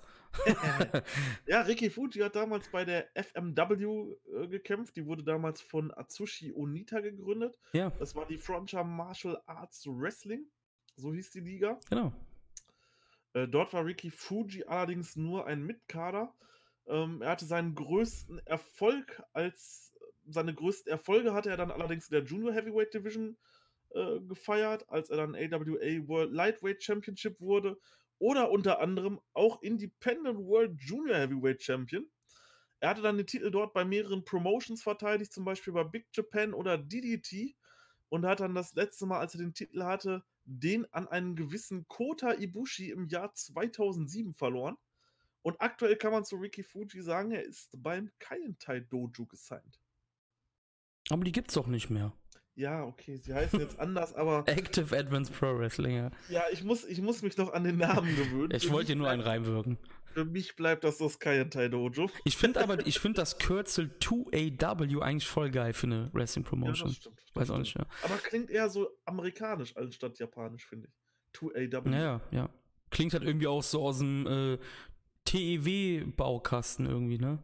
Also so von so einem Fantasy. ja. Ähm, ja, irgendwie schon. Ja, aber man muss sagen, Ricky Fuji ist gar nicht mal so gut, ne? ja, ähm, ja. Kam auch raus, also, also Ricky Fuji ist halt da, also ist so, der kam halt mit so einer mit so einer Lederjacke raus, wo die Kanada-Fahne hinten drauf war. Ähm, Ricky Fuji soll halt so ein so ein so ein, so ein Pop äh, Rock Pop Band Sänger sein. Also so ist sein Gimmick halt immer. Also so, so, so, so John Bon Jovi sein, weißt du, wie ich es meine? Ja, ja, klar. Ne? Ähm, Entschuldigung. Ja, nie, nie, ja. Ähm, Ricky Fuji übrigens war, hatte so einen ähnlichen, so einen ähnlichen Gang wie Yoshihashi so ein bisschen. Äh, Ricky Fuji war zur Ausbildung auch im New Japan Dojo, ist aber während seiner Ausbildung noch gegangen. Also ist dann quasi dann doch nicht von New Japan ausgebildet worden. So, wirklich. Vielleicht zum Glück, weiß man nicht. ja, war keine Ahnung. Also, ja, das Match war. Weiß ich nicht. Negro Casas war auf jeden Fall der MVP in dem Match. Ja. Es gab direkt am Anfang von ihm einen sehr krassen Dropkick. Dann gab es einen schönen, einen schönen Sprung nach draußen mit einer Clothesline. Und, Von Negro äh, halt, ne? War das? Ja, genau. Ja, ja. Wunderbare Aktion. Ähm, ja, Ricky Fuji hat dann mit dem Tiger Driver das Match gewonnen. Genau, ja. Und es war das kürzeste Match des Turniers. Und jetzt haltet euch fest, das Match ging gerade mal 5 Minuten 53. Und war jetzt auch nicht besonders gut. Also wäre Negro Casas jetzt nicht in dem Match gewesen mit seinen Aktionen, die er teilweise gezeigt hat, wäre das wahrscheinlich eins der schlechtesten Matches in dem Turnier. Ja, wie gesagt, Ricky Fuji ist halt gar nicht mal so gut, ne? Also, ja. ähm, das ist das Ding halt. Also, der kämpft ja immer noch sogar. Und ähm, ich habe gerade seinen Twitter aufgerufen und sehe, dass er da in einem äh, pinken Leopardentanga äh, auf dem Bild ist. okay. Ja, ja, Ricky, Ricky Fuji. Nee, war echt nicht so gut. Nico Casas ist eigentlich wirklich ein guter Wrestler. Und ähm, schade, dass er hier nicht weitergekommen ist, aber das hatte wahrscheinlich auch einen Sinn, denn von den zwei FMW-Wrestler sollte ja einer weiterkommen und das war halt derjenige, der weitergekommen ist. So kommen wir eigentlich schon zum nächsten Match, quasi das ja, das, der Main Event der ersten Runde zumindestens, Yushin Thunder Liger himself traf auf Hayabusa. Ja, das war tatsächlich der Main Event der ersten Runde. Ähm, war auch das beste Match. Ähm, Nochmal hier im Podcast Rest in Peace an Hayabusa. Er ist leider am 3.3.2016 im Alter von gerade mal 47 Jahren verstorben. Mm. Das ist echt traurig. Ich weiß gar nicht, wo, woran genau. Weißt du das? Ähm, er hatte ja, also er ist ja, also er hat ja einen schweren Ringunfall gehabt. Mhm. Und er war dann, von da an war er halt in, im Rollstuhl. Mhm. Und er ist dann gestorben an irgendeiner Blutung. Ich bin halt kein Arzt, also ich weiß nicht genau. Also irgendeine Ja. Blutung halt ist er dann dran gestorben und ja, seit er halt quasi gelähmt war, ähm, ja, ist sein Leben halt er ist nicht aus dem Fugen gerannt, der hat sich jetzt nicht zugeschossen mit Drogen oder so, also darüber ist jetzt nichts bekannt. Aber ähm, gab eine coole Szene, ich weiß jetzt gar nicht mehr, welcher Show das war. Da ist er dann in die Korakuen Hall mit einem Gehstock, also er konnte dann wieder langsam gehen und alles. Ja, leider eine relativ kurze Karriere dadurch, durch seinen Unfall. Aber lassen wir jetzt nicht das Negative hier sprechen. Genau. Denn- gehen, wir aufs, ja. gehen wir aufs Positive. Gehen wir, aufs, gehen wir aufs Match. Äh, Liger war zu der Zeit, als das Turnier stattfand, gerade der 21. IWGP Junior Heavyweight Champion. Hm? Vielleicht auch traurig, wo wir gerade dabei sind. Liger musste den Titel dann im September des Jahres 1994 vakantieren, weil er sich den linken Knöchel gebrochen hat. Hm? Das soll aber nicht dieses Match schmälern, denn das Match war das Beste der ersten Runde. Jo. Es war von Anfang an Feuer drin. Hayabusa hat direkt, äh, ohne sich auszuziehen, sofort zwei Dropkicks gezeigt. Dann gab es sofort einen Dive nach draußen. Das Publikum war komplett invested und vielleicht nochmal sozusagen, ähm, das war das erste Match, was ich von dem Turnier gesehen habe, denn bei New Japan ist es leider andersrum drin. es ging immer vom letzten Match zum ersten Match der jeweiligen Runde. Ja, das war dann ein bisschen blöd, ähm, so, aber so bin ich wenigstens richtig gut in dieses Turnier gestartet mit dem Match. Genau. Äh, Liger hatte krasse diese Flachhandstöße gezeigt, ja. wie Bushi die heute Die zeigt. Showties. Genau, ja. Extrem krass, habe ich so von Liger auch noch nicht gesehen. Ähm, Hayabusa mit wirklich sehr, sehr starken Nearfalls. Ähm, der hat die Schulter wirklich eine Millisekunde vor am Ende erst hochgezogen. Ähm, Finde ich auch beeindruckend von Leuten, die das so zeigen. Vielleicht auch nochmal zum Sagen, das war das erste Match vom Hayabusa Character in Japan. Und dafür war es einfach nur beeindruckend. Er zeigte dann einen extrem guten, da hatte, da hatte Liger ihn gerade im Leglock und da hat er einen extrem guten Kick am Boden gezeigt. Das habe ich so auch noch nicht gesehen. Hayabusa mit, mit High-Flying-Moves, der hat einen Moonsaults gezeigt, eine Shooting Star Press, äh, die dann leider auch gebotcht war. Hm, ja. Aber trotzdem, alles in allem war das, war das absolut großartig. Liger auch in seiner Rolle. Also dieses Match, Hut ab, kann man sich auf jeden Fall wunderbar angucken, auch in der heutigen Zeit. Mit zehn Minuten auch nicht zu lange oder zu kurz, sondern eine schöne, schöne Mittelzeit. Wunderbar. Ich glaube, das Match würde in der heutigen Zeit problemlos bestehen bei einer heutigen New Japan Show. Definitiv, problemlos, problemlos. definitiv. Noch was zu sagen, was du gerade gesagt hast. Es war ja quasi das erste Match des Hayabusa Charak Charakters. Characters. Vorher ist er ja nur unter seinem bürgerlichen Namen Eiji Izaki angetreten. Ist auch nach, relativ schnell nach diesem Match dann auch für fünf Monate wieder in Mexiko beim Consejo, also bei CMLL gewesen, bevor er dann wieder zu seiner Stammpromotion FMW, also wie Marius das eben schon bei Fuji gesagt hat, also bei Frontier Martial Arts Wrestling halt zurückgekehrt ist. Ähm, auch ziemlich ähnlich wie bei Otani, also Hayabusa hat auch hier direkt angegriffen mit Kicks und mit so einem Rolling Senten direkt aus dem Ring. Es war irgendwie nach einer Minute Ja, ähm, flog er direkt raus. Und was ich ziemlich cool fand hier war, dass Hayabusa halt versucht hat, mit Leg Drops und Holes halt Ligers ähm, Knie zu zerstören. Ja, was macht dann einfach Liger himself? Dann, ja, er versucht dasselbe halt und äh, er kommt halt zurück und tretet halt erstmal Hayabusas Knie in Einzelteile quasi mit richtig brutalen Kicks. Generell, ich glaube, das hatten wir eben vor der Auf, äh, Aufgabe, vor der Aufnahme. Liger als Bully, also als jemand, der dich quält, ist absolut göttlich, ne? Also in Ja. dem Turnier war, hat er ja quasi in jedem Match seinen Gegner gebullied. Man muss dazu sagen, der sieht auch mega muskulös aus, ne? In diesem Anzug 1994. Ähm, wirklich, er hat halt wirklich den mächtigen Wrestler gespielt. Also hier, ich bin viel besser als du. Aber dafür halt hat dann halt Hayabusa mit den verrückten Aktionen gepunktet. Die Shootings, die du angesprochen hast, war ziemlich böse. Wenn ich jetzt böse bin, kann man sagen, Hayabusa hätte wahrscheinlich 1994 schon alles gebrochen. Weil das war wirklich krass. Das sah aus, aber sich das Genick bricht, ne? ja. Nee, äh, Liger, man hat halt damals gesehen, das war der absolute Topstar. Ja. Das hatten sie auch Junior Division. gespielt, genau, Ja. ja. und das war extrem cool anzusehen, gerade so als jemanden, der Liger heute kennt, so als den alten Mann, der halt beim Publikum, der rauskommt. Das ganze Publikum freut sich einfach so als Badass Arschloch zu sehen, der einfach alles mitgeht und ähm, ja, einfach so krasse Ausstrahlung hat und da steht und ach, war einfach, war einfach göttlich, dieses Match. Wunder, wunderschön anzusehen. Und sowas könntest du heute wirklich ohne Probleme noch bei einem Best of the Super Juniors bringen. Definitiv, ja. Und wie du, wie wir gesagt haben, Shooting Star, äh, Star ähm, Press war gebotcht.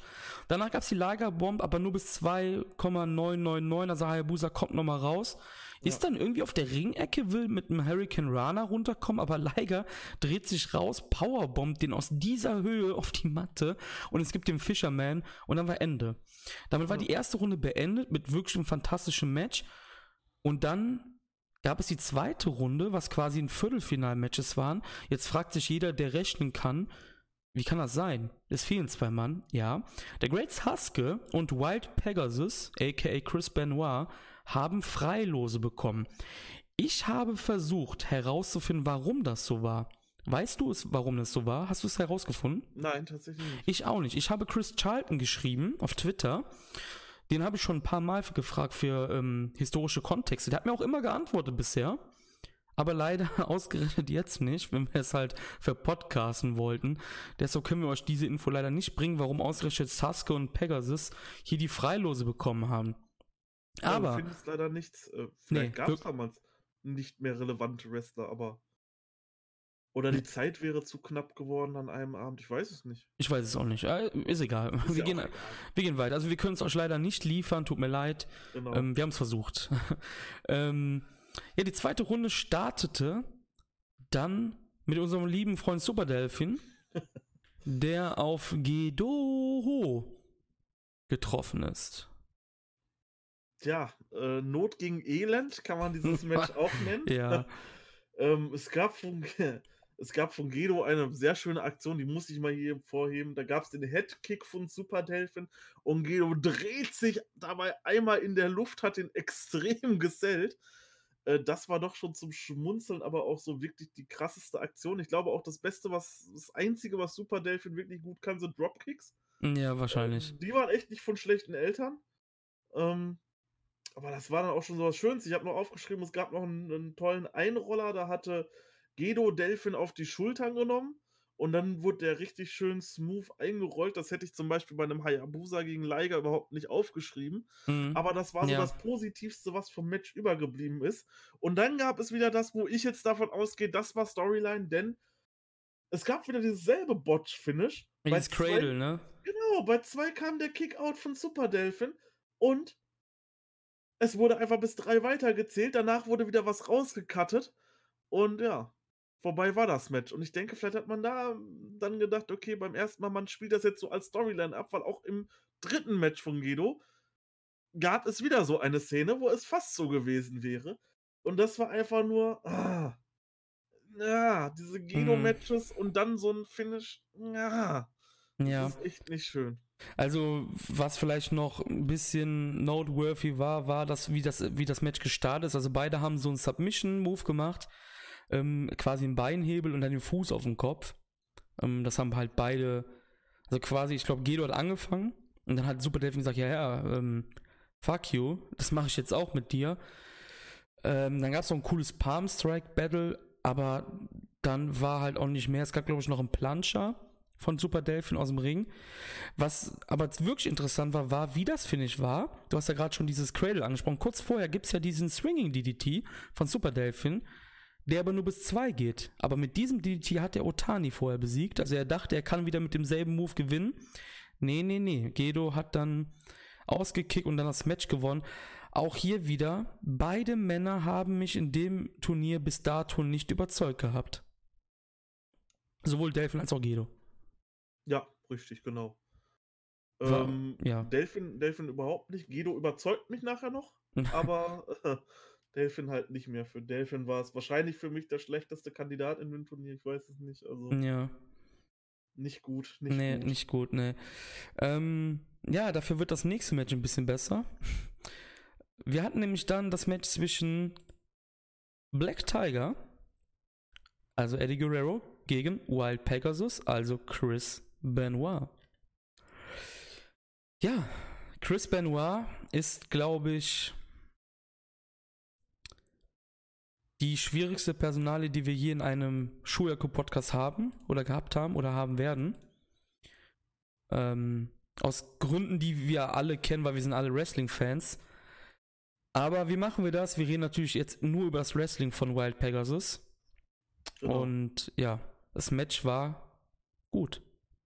Ja, wie gesagt, seine Taten, die er gemacht hat, sind natürlich zu verabscheuen und äh, glaube, man sich ja wovon ja, man sich nur distanzieren kann, aber auch, wie, wie es immer so schön heißt, sein Wrestling wurde dadurch nicht schlechter. Ja, ich glaube, wir müssen darüber auch nicht weiter diskutieren. Also, Nein, das, ich, ich glaube, es ist, ist zwölf Jahre her. Also. Ist nur Shuyaku distanziert sich von den Taten.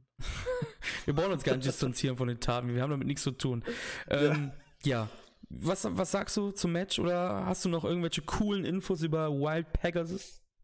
Äh, über Wild Pegasus tatsächlich nicht viel aus seiner Japan-Zeit. Ich habe versucht, dort so viel rauszuholen, aber äh, das Einzige, was ich gefunden habe, dass seine Japan-Zeit ihn wohl ein bisschen in Amerika behindert haben soll bei der WCW mhm. und er dort nicht über den Status des Edeljobbers, schöne Grüße gehen raus an den oh, Björn, auf jeden Fall, äh, äh, ähm, nicht darüber hinauskommen konnte, weil er halt seinen Verpflichtungen in, in Japan nachgehen wollte. Ja, das kann gut sein, ne?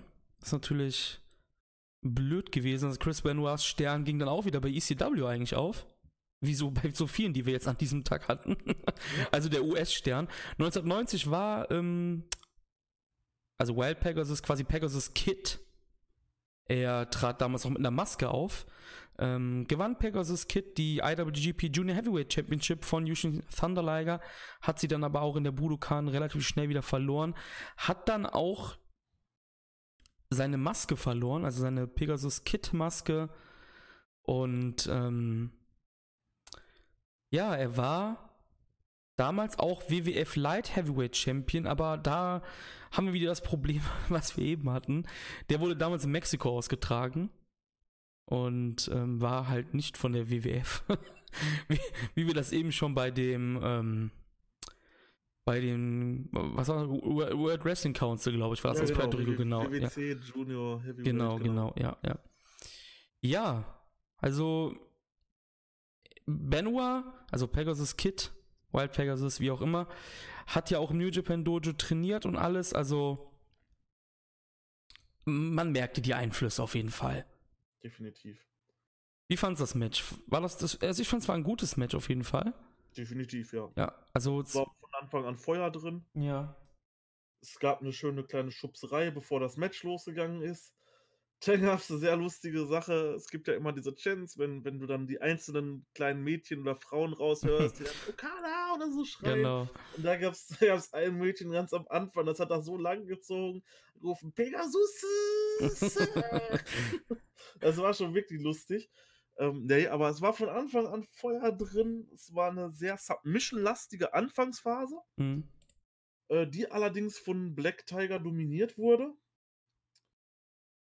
Ja, das Match war, hat sich hat dann, hat dann seinen Lauf genommen. Ähm, es gab, ich weiß gar nicht, ob, ob, man den Move so nennen kann, es gab dann eine wunderschöne äh, Pop-Up Hurricane Rana von Black Tiger. Mhm. Die soll auf jeden Fall zu erwähnen sein. Sowas habe ich auch selten gesehen. Beziehungsweise ich erinnere mich halt auch nicht. Ähm, Pegasus zeigt hier einen sehr brutalen Slam auf die Ringseile. Ich bin ja immer vorsichtig, äh, was, was so mit Spots auf den Ringseilen angeht. Mhm. Ähm, danach gefolgt von einem schönen German Suplex. Also die haben sich hier wirklich, die haben sich hier wirklich ordentlich gegeben. Ähm, Tiger ähm, hatte, hatte sehr große Einflüsse in diesem Match und hat wirklich krasse Sachen gezeigt. Äh, Springboard Hurricane Runners, Top Rope Hurricane Runners. Man hat einfach gemerkt, er war halt High-Flying durch und durch. Und er hat halt auch so ein bisschen so das Match wirklich dominiert. Bis zu einem Punkt, wo er dann den Tornado DDT zeigen wollte, mit dem er schon im ersten Match gewonnen hat. Dann von Pegasus ausgekontert wird und durch den ganzen Ring geworfen wird. Mhm. Das fand ich extrem gut. Ja, und dann gab es den äh, Diving Crossbody von Pegasus. 1, 2, 3, Ende. Ja, Match klasse.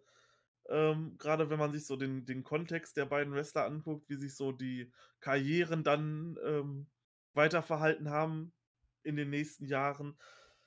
Ich weiß gar nicht, war es das erste Aufeinandertreffen der beiden? Ist, ist, ist oh, wahrscheinlich Gott. gut möglich. Jetzt hast, jetzt hast du mich natürlich getroffen direkt wieder, ne? Fuck, man. Könnte, könnte auf jeden Fall sein. Wie gesagt, ist ja auch, ist ja auch vollkommen egal. Ähm, ist interessant, dass die beiden schon 1994 äh, zusammen im Ring standen, miteinander was zu tun hatten.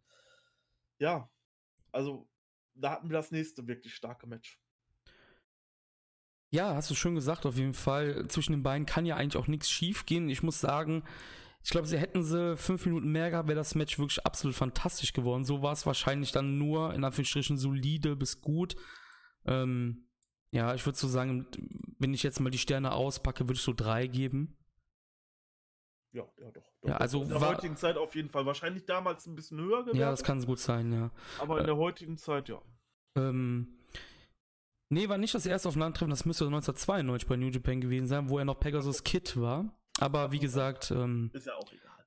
Die beiden sind gut befreundet gewesen bis zum Tod von Eddie Guerrero und auch Rivalen natürlich, ne? Sportliche Rivalen.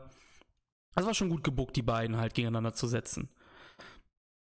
Ja, das äh, vorletzte Viertelfinal-Match des Abends war El Samurai gegen den Great Sasuke, der auch wie Wild Pegasus einen Freilos bekommen hatte. Ja, der Great Sasuke, vielleicht als Fun Fact, hatte zum Beispiel gegen einen Teilnehmer schon 1993 bei Michinoku Pro Wrestling gefädet. Und zwar gegen Super Delphin. Oh, da ist er wieder. Ja, da ist er wieder. Noch einmal mussten wir ihn erwähnen. Ähm, ja, was man so damals aus der damaligen Zeit rauslesen konnte und auch sehen konnte, er hat damals Michinoku Pro Wrestling sehr gut im Super J-Cup präsentiert, konnte dadurch auch die Popularität aufbauen, wurde selber dann, das war so der ja, Anstoß des Steins, dass er zu einem der populärsten Junior-Wrestler in Japan wurde. Mhm. Ähm, und er hatte Taka Michinoku mit am Ring. Ja. Michinoku Pro Ichiban, ne? Genau, war sein, war sein Schüler, glaube ich, ne? Ja, ich glaube schon, ja. Taka Michinoku war sein Schüler, genau. Hatte den dann auch bis zum Schluss mit am Ring. Wie fandst du das Match? Weil ich, also ich fand, die, es hat sehr, also sehr lange in Anführungsstrichen gedauert, bis es an Fahrt gewonnen hat, weil sie es halt sehr langsam gemacht haben. Sie haben halt viele Holes gehabt, sehr viel mattenlastige Arbeit von El Samurai auch. Und ähm, Great Sasuke kommt dann zurück mit so einem Back-Elbow und dann mit, springt er mit dem Sasuke-Special dann noch rum, ne? ja, Sasuke, das Sasuke-Special, übrigens sehr cool. Ähm, wer die Will Osprey, wer sich Will Osprey-Matches anschaut, genau den Move macht er auch immer. Das ist das, wenn er das Rad schlägt Richtung Ring und dann quasi springt, einen Backflip macht nach draußen, wo bei manchen schon das Herz stehen geblieben ist, dass der da kurz vorher fast mit dem Gesicht aufschlägt am Ring. Äh, das ist das Sasuke Special. Ja. Ähm, sah sehr cool, gerade für die damalige Zeit muss das ja mhm. der absolute Wahnsinn gewesen sein. Ja, das Match war, war sehr Submission-lastig, war das drittlängste Match in dem Turnier. Es hat sich auch sehr lang angefühlt für 11 Minuten 40. Ich, ich, ich bin mir nicht ganz sicher, wie ich das Match einordnen soll. Ich fand es nicht schlecht. Mhm. Ich würde es jetzt aber auch nicht zu meinen Favoriten im Turnier zählen. Okay. Ja ich, ich fand halt so grandios, die Fans sind vollkommen nuts gegangen, weil es diese krassen Nearfalls die ganze Zeit gab von den beiden. Mhm. Ähm, zum Beispiel als Sas äh, Sasuke sag schon, als Samurai diesen German Suplex gemacht hat und der war bei 2,99999 und die Fans sind komplett nuts gegangen, dass Sasuke dann nochmal rausgekommen ist.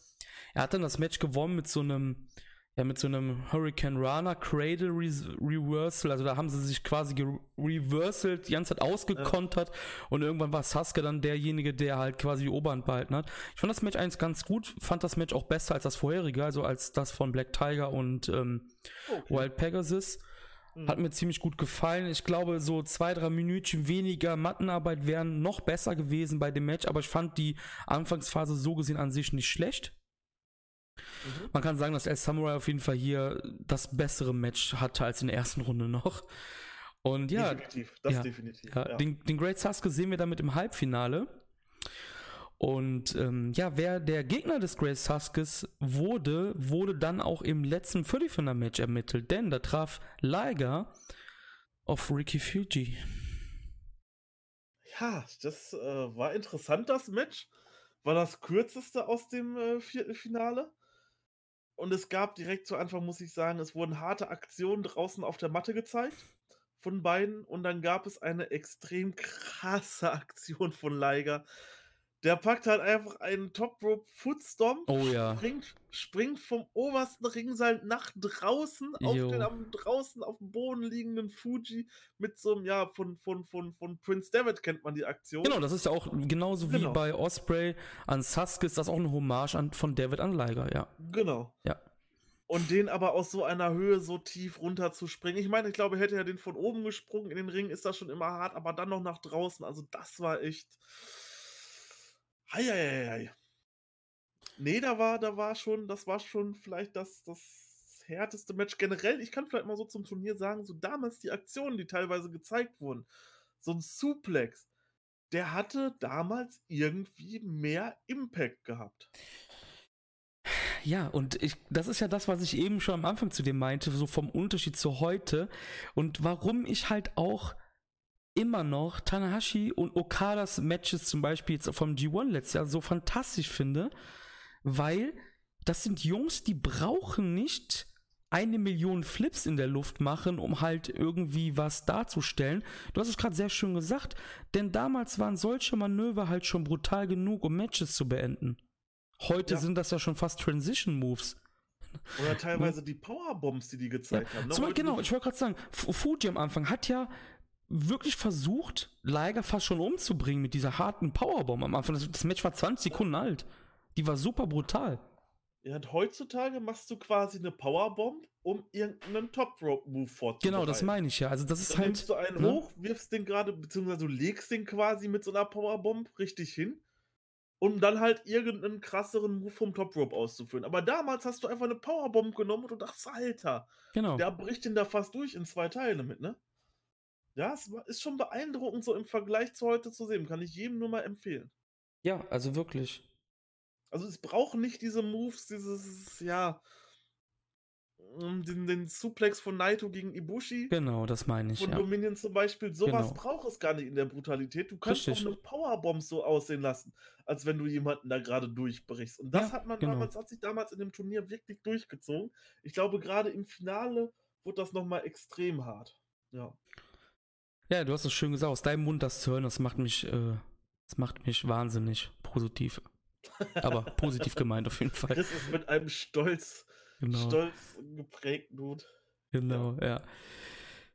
Wir wurden erlöst von Ricky Fuji auf jeden Fall damit, denn mit Ja. diesem Diving Rana war dann Ende und Liger zog damit ins Halbfinale ein und wir hatten damit eine wunderbare Paarung im zweiten Halbfinale. Wir haben ja erstmal das erste Halbfinale, was wir haben, und zwar der Überraschungsmann des Turniers, Gedo, traf da auf Wild Pegasus, auf Chris Benoit. Ja, und Wild Pegasus hat das Match wunderbar am Anfang dominiert, hat super starke Anfangsaktionen gezeigt, hat richtig Fahrt aufgenommen, das Match, aber Gedo war ihm da teilweise mal ein bisschen voraus, hat dann so ein bisschen so geahnt, oh, da kommt jetzt ein Dropkick oder irgendwas und hat sich dann zweimal in den Ringseilen festgehalten, um so quasi Wild Pegasus auszukontern. Er wusste quasi jetzt nicht so wirklich ein Gegenmittel dazu, so kam mir das rüber, ähm, wie er ihn hätte auskontern können, selber mit dem Move, sondern hält sich fest. Ähm, zeigt auch in diesem Match einen wunderschönen Top Rope Moonsault. Ähm, das kann man auf jeden Fall noch ansprechen. Das war auch so das einzige überzeugende Guido-Match, was es gab in dem Turnier. Ja, wahrscheinlich Also lag es auch am Benoit. ja. Und dass es nur sechs Minuten ging. Also, ja. ja.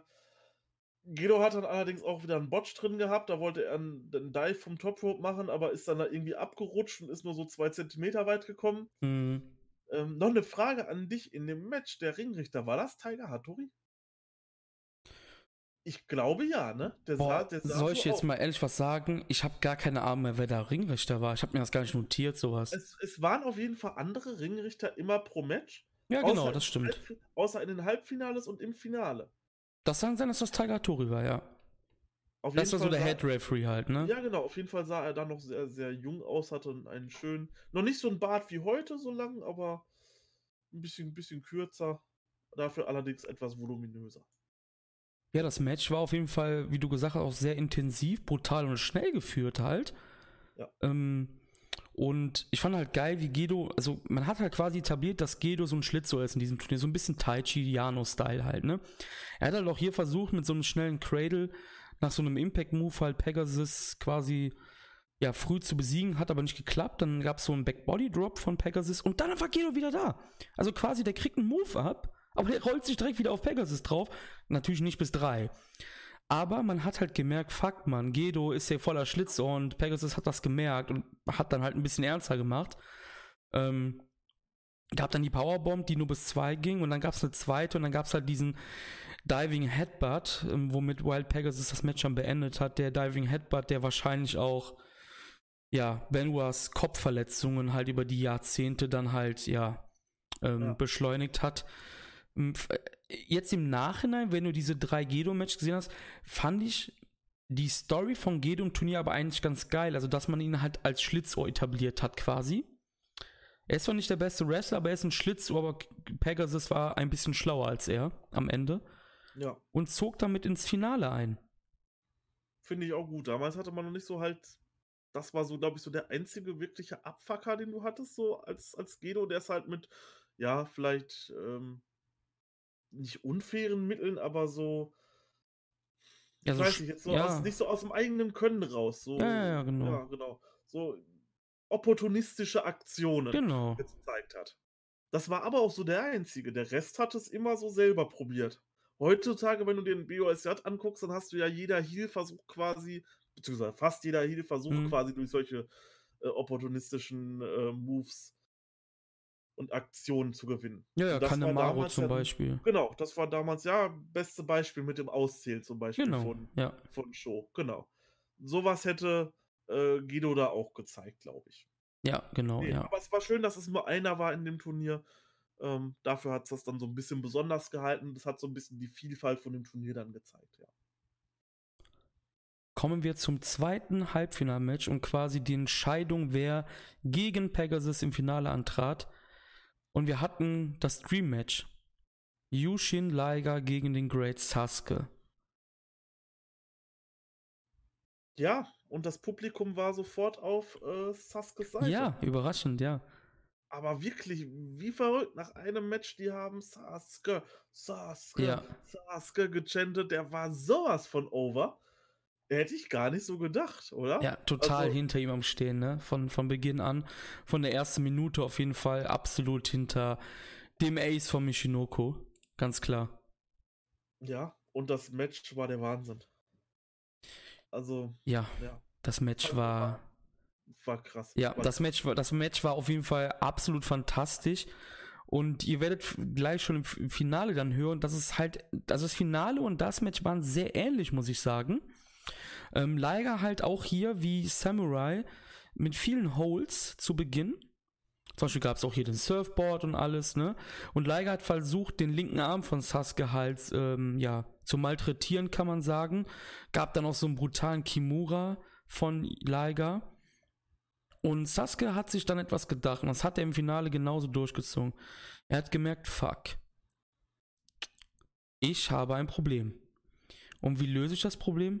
Na klar, mit meinen waghalserischen Aktionen, die schon Hayabusa gebracht hat, um Liger in Bredouille zu bringen.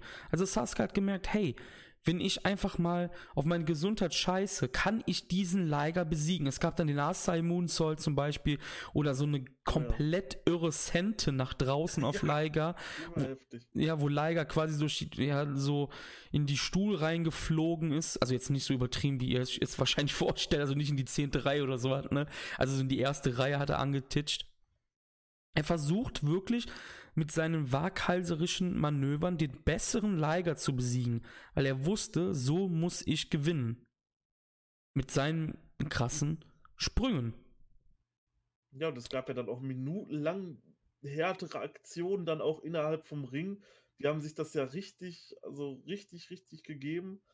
Ähm, eine besondere Aktion dann auch in dem Match, dann gab es einen Frankensteiner von, von Liger gegen, äh, gegen Sasuke und der Pin kommt es gibt einen mega Pop für die Aktion aus der Halle und hm. Sasuke kontert dann einfach den Pin nochmal aus und die Halle, die ist komplett ausgerastet. Also die ist, dieses Publikum an diesem Turnier war sowas von fantastisch, das kann man nochmal dazu sagen. Auf jeden Fall, ja. Liger fing dann auch an mit so härteren Aktionen, Suplex, Sasuke dann nach draußen und äh, Dive dann nach draußen von der Ringecke und sowas. Ähm, also die haben sich dann da teilweise dann zum Schluss beide umgebracht, Mhm. Was dann da gezeigt wurde. Und dann gab es für mich die legendärste Szene im Junior Heavyweight Wrestling überhaupt. Ich weiß gar nicht, warum sie für mich so legendär ist. Ähm, aber Sasuke will dann irgendwie einen Springboard-Move nach innen zeigen Mhm. rutscht dabei ab. Liger steht da, guckt sich das an, das Ja. Publikum ist dann so ein bisschen am Lachen und Liger steht dann da einfach und klatscht so total hämisch für Sasuke und macht ihn halt damit einfach blöd. Das war so eine epische Szene, finde ich, und zeigt halt einfach, wie gut dieser Liger ist. Als, als, als Badass. Vor allem Ding, wie das passiert ist. Es gab erstmal den Fisherman Buster, mit dem er ja in der vorherigen Runde seine Matches gewonnen hatte. Ja. Der ging nur bis zwei und dann hat Liger gemerkt, scheiße, jetzt ist das Momentum umgeschlagen. Ich habe gerade keine Chance, Sasuke zu besiegen. Wie gewinne ich? Er wollte per Countout gewinnen. Liger wollte das Match per Countout gewinnen, damit er halt weiterkommt. Aber Sasuke hat es geschafft. Dann gab es den angesprochenen Abfuck, den du gerade gesagt hast. Liger klatscht in die Hände und dann wird der arrogante Fatzke von diesem Hurricane Rana über überrascht und das Match ist vorbei. Ja. Weil er zu arrogant war, hat er nicht gemerkt, dass Sasuke ihn gerade quasi besiegt. Und er Ja. kam nicht mehr raus. Absolut fantastische Endsequenz in diesem Match. Ja. Wahnsinn. Das zeigt halt einfach, war, also wirklich, dieses Match war bezeichnend für dieses, für die Aussage von Melzer, die er getroffen hatte. Ähm, absolut großartig, total super umgesetzt, also Hut ab. Und diese Dingens, diese Hurricane Runner und der Einroller, die sahen auch wieder sowas von brutal aus, was wir da angesprochen haben. Die sahen aus, als hätte Herr Leiger gerade umgebracht. Ja, So nach dem Motto. ja, ja. Also wirklich mein Liebling hier, ich also ich finde die Szene mit dem Klatschen war geil, aber ich fand das halt so krass, wenn du den heutigen Liger, diesen diesen super lieben Liger siehst, er wollte ein Match per Countout gewinnen, weil er gemerkt hat, ich werde den wahrscheinlich nicht besiegen können mehr. Und das fand ich so geil einfach, ne? Das sind so kleine Details, da achten manche Leute gar nicht heutzutage mehr drauf. Ja, und für mich war Cool. es einfach dieses, für mich war es einfach diese Szene mit dem Klatschen, das war einfach, ähm, so, so musste halt erstmal drauf, drauf kommen. Das war halt einfach so das, das perfekte, das perfekte Work. Normalerweise, du kennst das heute so aus den Matches. Wenn irgendwer einen Botch ansetzt, okay, der Gegner, ja, okay, ich gehe da jetzt drauf und macht da jetzt irgendwie einen Move und hol den Mhm. wieder hoch oder sowas. Und Liger geht halt einfach mit dem Publikum mit und spielt mit dem Publikum, weil das Publikum lacht quasi Mhm. Sasuke in dem Moment aus. Und das ist ja normalerweise eigentlich so das, das, das Schlimmste, was passieren kann. Wenn du halt was botcht und das Publikum spielt darauf an, dann versuchst du das ja schnell zu überspielen. Und Liger steht da einfach und klatscht mit dem Publikum hämisch mit, geht da einfach mit drauf ein. Das war einfach perfekt. Also, Ja, ja. ja, klasse. Ich muss auch gestehen, mir hat das Match sogar noch etwas besser gefallen als das Finale. Mir auch, aber wir kommen dann jetzt mal zum Finale. Denn, wenn ihr aufgepasst habt, es gab jetzt Sasuke gegen Wild Pegasus. Und auch, ich habe das ja eben schon angesprochen, auch hier, Pegasus hat gesehen, ja, Liger hat das eigentlich ganz gut gemacht. Er hat dann auch mit diesen Holes gearbeitet. War, vielleicht war das auch der Grund, warum wir das Match vielleicht ein bisschen schlechter fanden, weil es war vielleicht zu ähnlich zu dem vorherigen. Also es gab viele Holes. Pegasus hat dann versucht, auch wieder auf den Arm zu gehen wie Liger, was vollkommen schlau ist und das ist legitim und das ist richtig gute Ringpsychologie. Schöne Grüße gehen raus an Super Delphin an der Stelle. Weil Pegasus hat halt darauf geachtet, was Liger getan hat. Das ist fantastisch Ja. gemacht. Du sagtest ja gerade, du fandest das andere Match besser. Ähm, was war da für dich der ausschlaggebende Punkt? Ja, diese Endphase, also Hm? diese letzten, diese letzten ein, zwei Minuten, die dort stattgefunden haben. Ja, ja, ja, kann ich verstehen auf jeden Fall. Ähm, ja, was auch hier wieder das Publikum stand wie eine Eins hinter ihm, ne? Ähm, und Sasuke auch hier wieder, genau wie gegen Liger, er hat halt versucht dann mit seinen Big Moves, mit seinen Impacts, mit seinen Sprüngen hier das Match zu ähm, gewinnen. Es gab dann zum Beispiel diesen Suplex vom Apron. Die beiden standen auf dem Apron ähm, und anstatt sie, also sie, ich glaube Sasuke umklammerte Pegasus Und sie waren halt draußen und sie wollten reingehen und was macht Sasuke einfach? Er suplext einfach Pegasus auf den Matten, äh, auf den Betonboden nach draußen. Dann ist Ja, Sasuke, Sasuke wieder rein, dann gab es diesen krassen Missile-Dropkick nach Oh draußen, ja, ne? der, der, war, der war echt heftig. Fuck. Sasuke Special gab es ja auch, und also es ging wirklich richtig ab. Vor Ähm, allem, was ich, was ich interessant fand bei dem Match, dass es standen alle Teilnehmer des Genau, Turniers ja. um den Ring herum. Und gerade nach diesem Missile Dropkick, den, den, den äh, Chris gerade angesprochen hat, lag halt Sasuke aus draußen. Dann standen Liger, Super Delphin und Taka Michinoku um Sasuke rum, feuern ihn an. Jetzt wieder in den Ring rein, los, Attacke. Der dann auch mitgegangen ist. Und dieses Anfeuern hatten wir vorher schon mal in der Situation gehabt. Sasuke wird draußen an, angezählt. Und normalerweise so, ja, du kennst es halt, das Publikum, okay, wird dann halt so die letzten Sekunden dann halt lauter, aber da von Anfang an das ganze Publikum chantet Sasuke, Sasuke, die wollen, dass der wieder reingeht. Ähm, ja, interessant ist noch, dass Sasuke nach einer Diving Headbutt auskickt, Jo. mitten im Match. Ähm, dann gab es, ja, dann wieder ein Moonsault von Sasuke, dann gab es den Nearfall, also die High-Flying-Aktionen saßen auf jeden Fall wieder gerade für 94, ne? Das müssen wir halt anspringen, das ist 25 Jahre her, dieses Match. Heute ist natürlich ein Moonsault nichts mehr Besonderes, aber damals äh, kann man doch schon sagen, was die da abgeliefert haben, das war schon, das war schon ganz große, ganz große Klasse. Und äh, dann will Sasuke einen zweiten Moonsault hinterher zeigen, wird dann aber von Pegasus gestoppt und es gibt dann einen Top Rope Gut Wrench Suplex, der mega Impact hatte. Der Pin, one, two, three und bald Pegasus hat das Turnier gewonnen, hat das Match gewonnen und ist der erste Super J-Cup-Sieger. Ja, und mitten des Match hat sich dann auch ein bisschen die Story gedreht. Also vorher hatte ja Sasuke halt dann ähm, quasi mit seinen Big, Mat äh, Big Moves halt das Match zu gewinnen. Dann irgendwann hat er gemerkt, fuck, alles geht nur bis zwei. So, wie besiege ich den halt? Und dann kam halt das Finish, was Marius gerade angesprochen hat.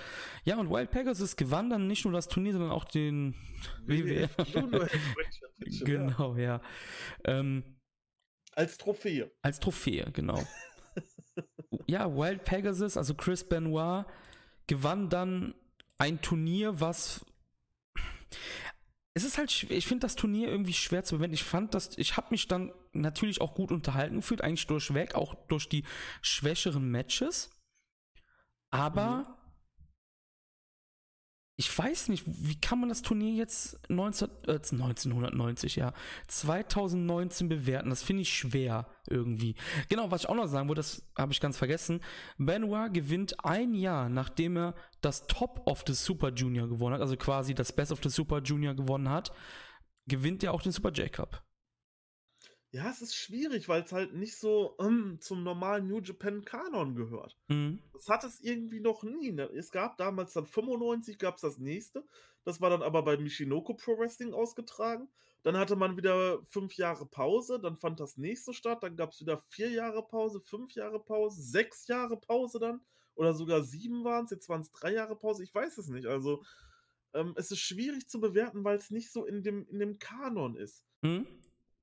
Äh, ja, ich, wahrscheinlich könnte man es einfacher machen, wenn es jetzt jedes Jahr stattfinden würde. Ich meine, Aber brauchst ja nicht eigentlich. ja, man packt natürlich aktuell immer mehr Shows. Ja. Immer längere Touren, immer mehr Tour-Stops rein. Warum nicht so ein Super J-Cup, was halt so über zwei, drei Tage geht, als jährliches Turnier mit reinpacken? Ich meine, du hast, du hast den, du hast den, du hast den, ähm, du hast das G1 Climax, du hast den New Japan Cup als Heavyweight-Turniere. Du hast den, du hast das BOSJ. Da kann man natürlich noch die World Tech League dazu zählen, das, äh, die Super Junior Tech League. Aber du hast halt noch kein, Äqui kein Äquivalent für die Juniors äh, zum New Japan Cup. Nur halt den Super J Cup ab und zu mal alle paar Jahre. Ja, du wie gesagt, Wäre, du, wäre vielleicht anstatt irgendeiner, irgendeiner kleinen, langweiligen Tour interessant, sowas vielleicht, weiß ich nicht, auf, auf, auf die Destruction Tour zu bringen oder so.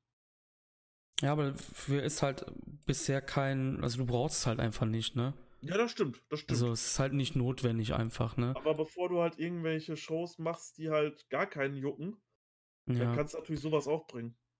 Also ich freue mich drauf dieses Jahr, muss ich sagen. Ja, also 2019, wie gesagt, gibt es dann die Rückkehr, die Seventh Stage wird stattfinden, August 22, 24 und 25 in Tacoma, San Francisco und in Long Beach.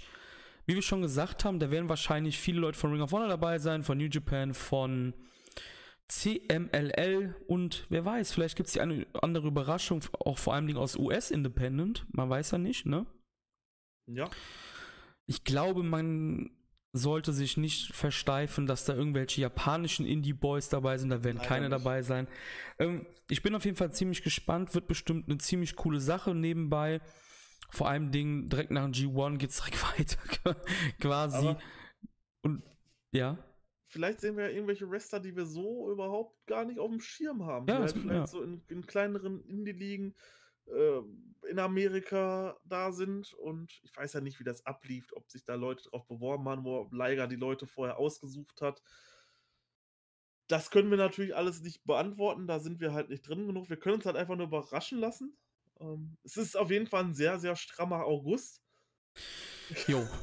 da kann man, glaube ich, sagen, man hat erst noch die zweite Hälfte vom, vom äh, G1 Climax und dann noch das, äh, den Super J Cup hinterher. Und Royal Quest. Royal Quest ist ja dann auch noch, genau, also Wo das wir- wird schon Wo wir auch noch da sein werden. Ja, für euch als Patreons wird's cool. Wenn ihr das hört, äh, gibt's dann bald auch die New Japan Cup. Ach Quatsch, die New Mann. Japan Cup. Super J Cup 2016 Review, wo das ja, letzte Super J Cup Turnier stattfand. Genau, ja. Und, und dann selbstverständlich auch die Besprechung von uns zum Super J Cup 2019, wenn wir diesen dann gesehen haben. Ja, die Frage, also da müssen wir noch gucken, wann der kommt, weil wie gesagt, wir sind ja bei Royal Quest noch. Ja, Das genau. ganze Wochenende. Also müssen wir mal gucken, wie wir das alles managen auf jeden Fall. Ähm, ja, hat Spaß gemacht auf jeden Fall mit dir hier den, ja, die Debütshow des Super J Cups, das Debütturnier zu, ja, zu reviewen. Ja. Bist du zufrieden mit dem Turnier allgemein? Klar, es ist was komplett anderes als heutzutage. Du hast nicht die Wrestler, die du sonst immer siehst im Kanon. Du hast mal andere Wrestler, du hast die ältere Zeit. Äh, Das Wrestling hat sich abgeändert jetzt in den letzten 25 Jahren. War sehr interessant und ich hoffe, wir werden noch weitere ältere Shows mal reviewen. Ja, also vor allem Dingen von New Japan. Ähm, da könnten wir dann auf jeden Fall noch ein paar Sachen machen. Das kann ja dann außerhalb der Flimmerkiste laufen, auf jeden Fall. Oder auch in der Flimmerkiste, ist eigentlich scheißegal, ne? Ähm, hat mir auch ziemlich viel Spaß gemacht, da reinzuschauen. Wie gesagt, ich kannte nur ein paar Matches, also manche kannte ich gar nicht. Und wenn wir jetzt eine Match-Empfehlung geben müssten, also wenn es jetzt Leute gibt, hey, ich habe jetzt nicht die Zeit, um die drei Stunden quasi zu schauen. Gibt ja immer Leute, die dann lieber so einzelne Match schauen. Welche würdest du jetzt zum Abschluss des Podcasts hier empfehlen? Also ich würde definitiv als Nummer 1 The Great Sasuke vs. Yushin Thunder Liger empfehlen. Mhm. Extrem, also mein, mein Liebling. Das Mhm. haben wir eben schon besprochen. Was Dann noch? das Finale, das Finale Ja. selbstverständlich. Auf jeden Fall. Und äh, Liger versus Hayabusa. Würde ich auch sagen, ja. Ja, das, Das das, auch, Matches, ja, das, ja, ja. Das, äh, das unterschreibe ich auf jeden Fall. Die drei unterschreibe ich, ja. Vielleicht noch eine Frage an dich, Chris. Ja. Äh, da das ja immer viel aktuell im Internet Präsenz ist, auf einer Skala von 1 bis 10, wie würdest du diesen Super J-Cup bewerten? Ähm, Im Jahr 2019, also auch mit dem Wissen von 2019, Genau, ja, ja, doch, würde ich sagen. Ich würde geben 8 von 10. bin ich voll bei dir. Ja, wunderbar. Siehst du mal, wie schnell es geht. Da sind wir uns doch mal einig, das ist doch klasse. Ja, ist doch geil. Ist kein Gresham-Thema. Nein. Ja, dann, wir sind durch. Der erste Super J Cup wurde dann für euch zerlegt. Ihr bekommt dann, wie Marius sagte, 2016 ziemlich zeitnah. Zudem, wie gesagt, wir müssen noch gucken, wann genau das On kommt, ob das während des G1s kommt oder kurz danach, weil Marius sagt es schon, der Plan ist eng. Der ist richtig eng. ja, Ja, ich bedanke mich auf jeden Fall an deine Wenigkeit. hat Spaß gemacht. Auf jeden Fall, ja. Und ich würde sagen, wir sehen uns demnächst. Wir müssen uns jetzt langsam nämlich auf das G1 in Dallas vorbereiten. Macht's gut und bis dahin. Ciao, ciao. Ciao.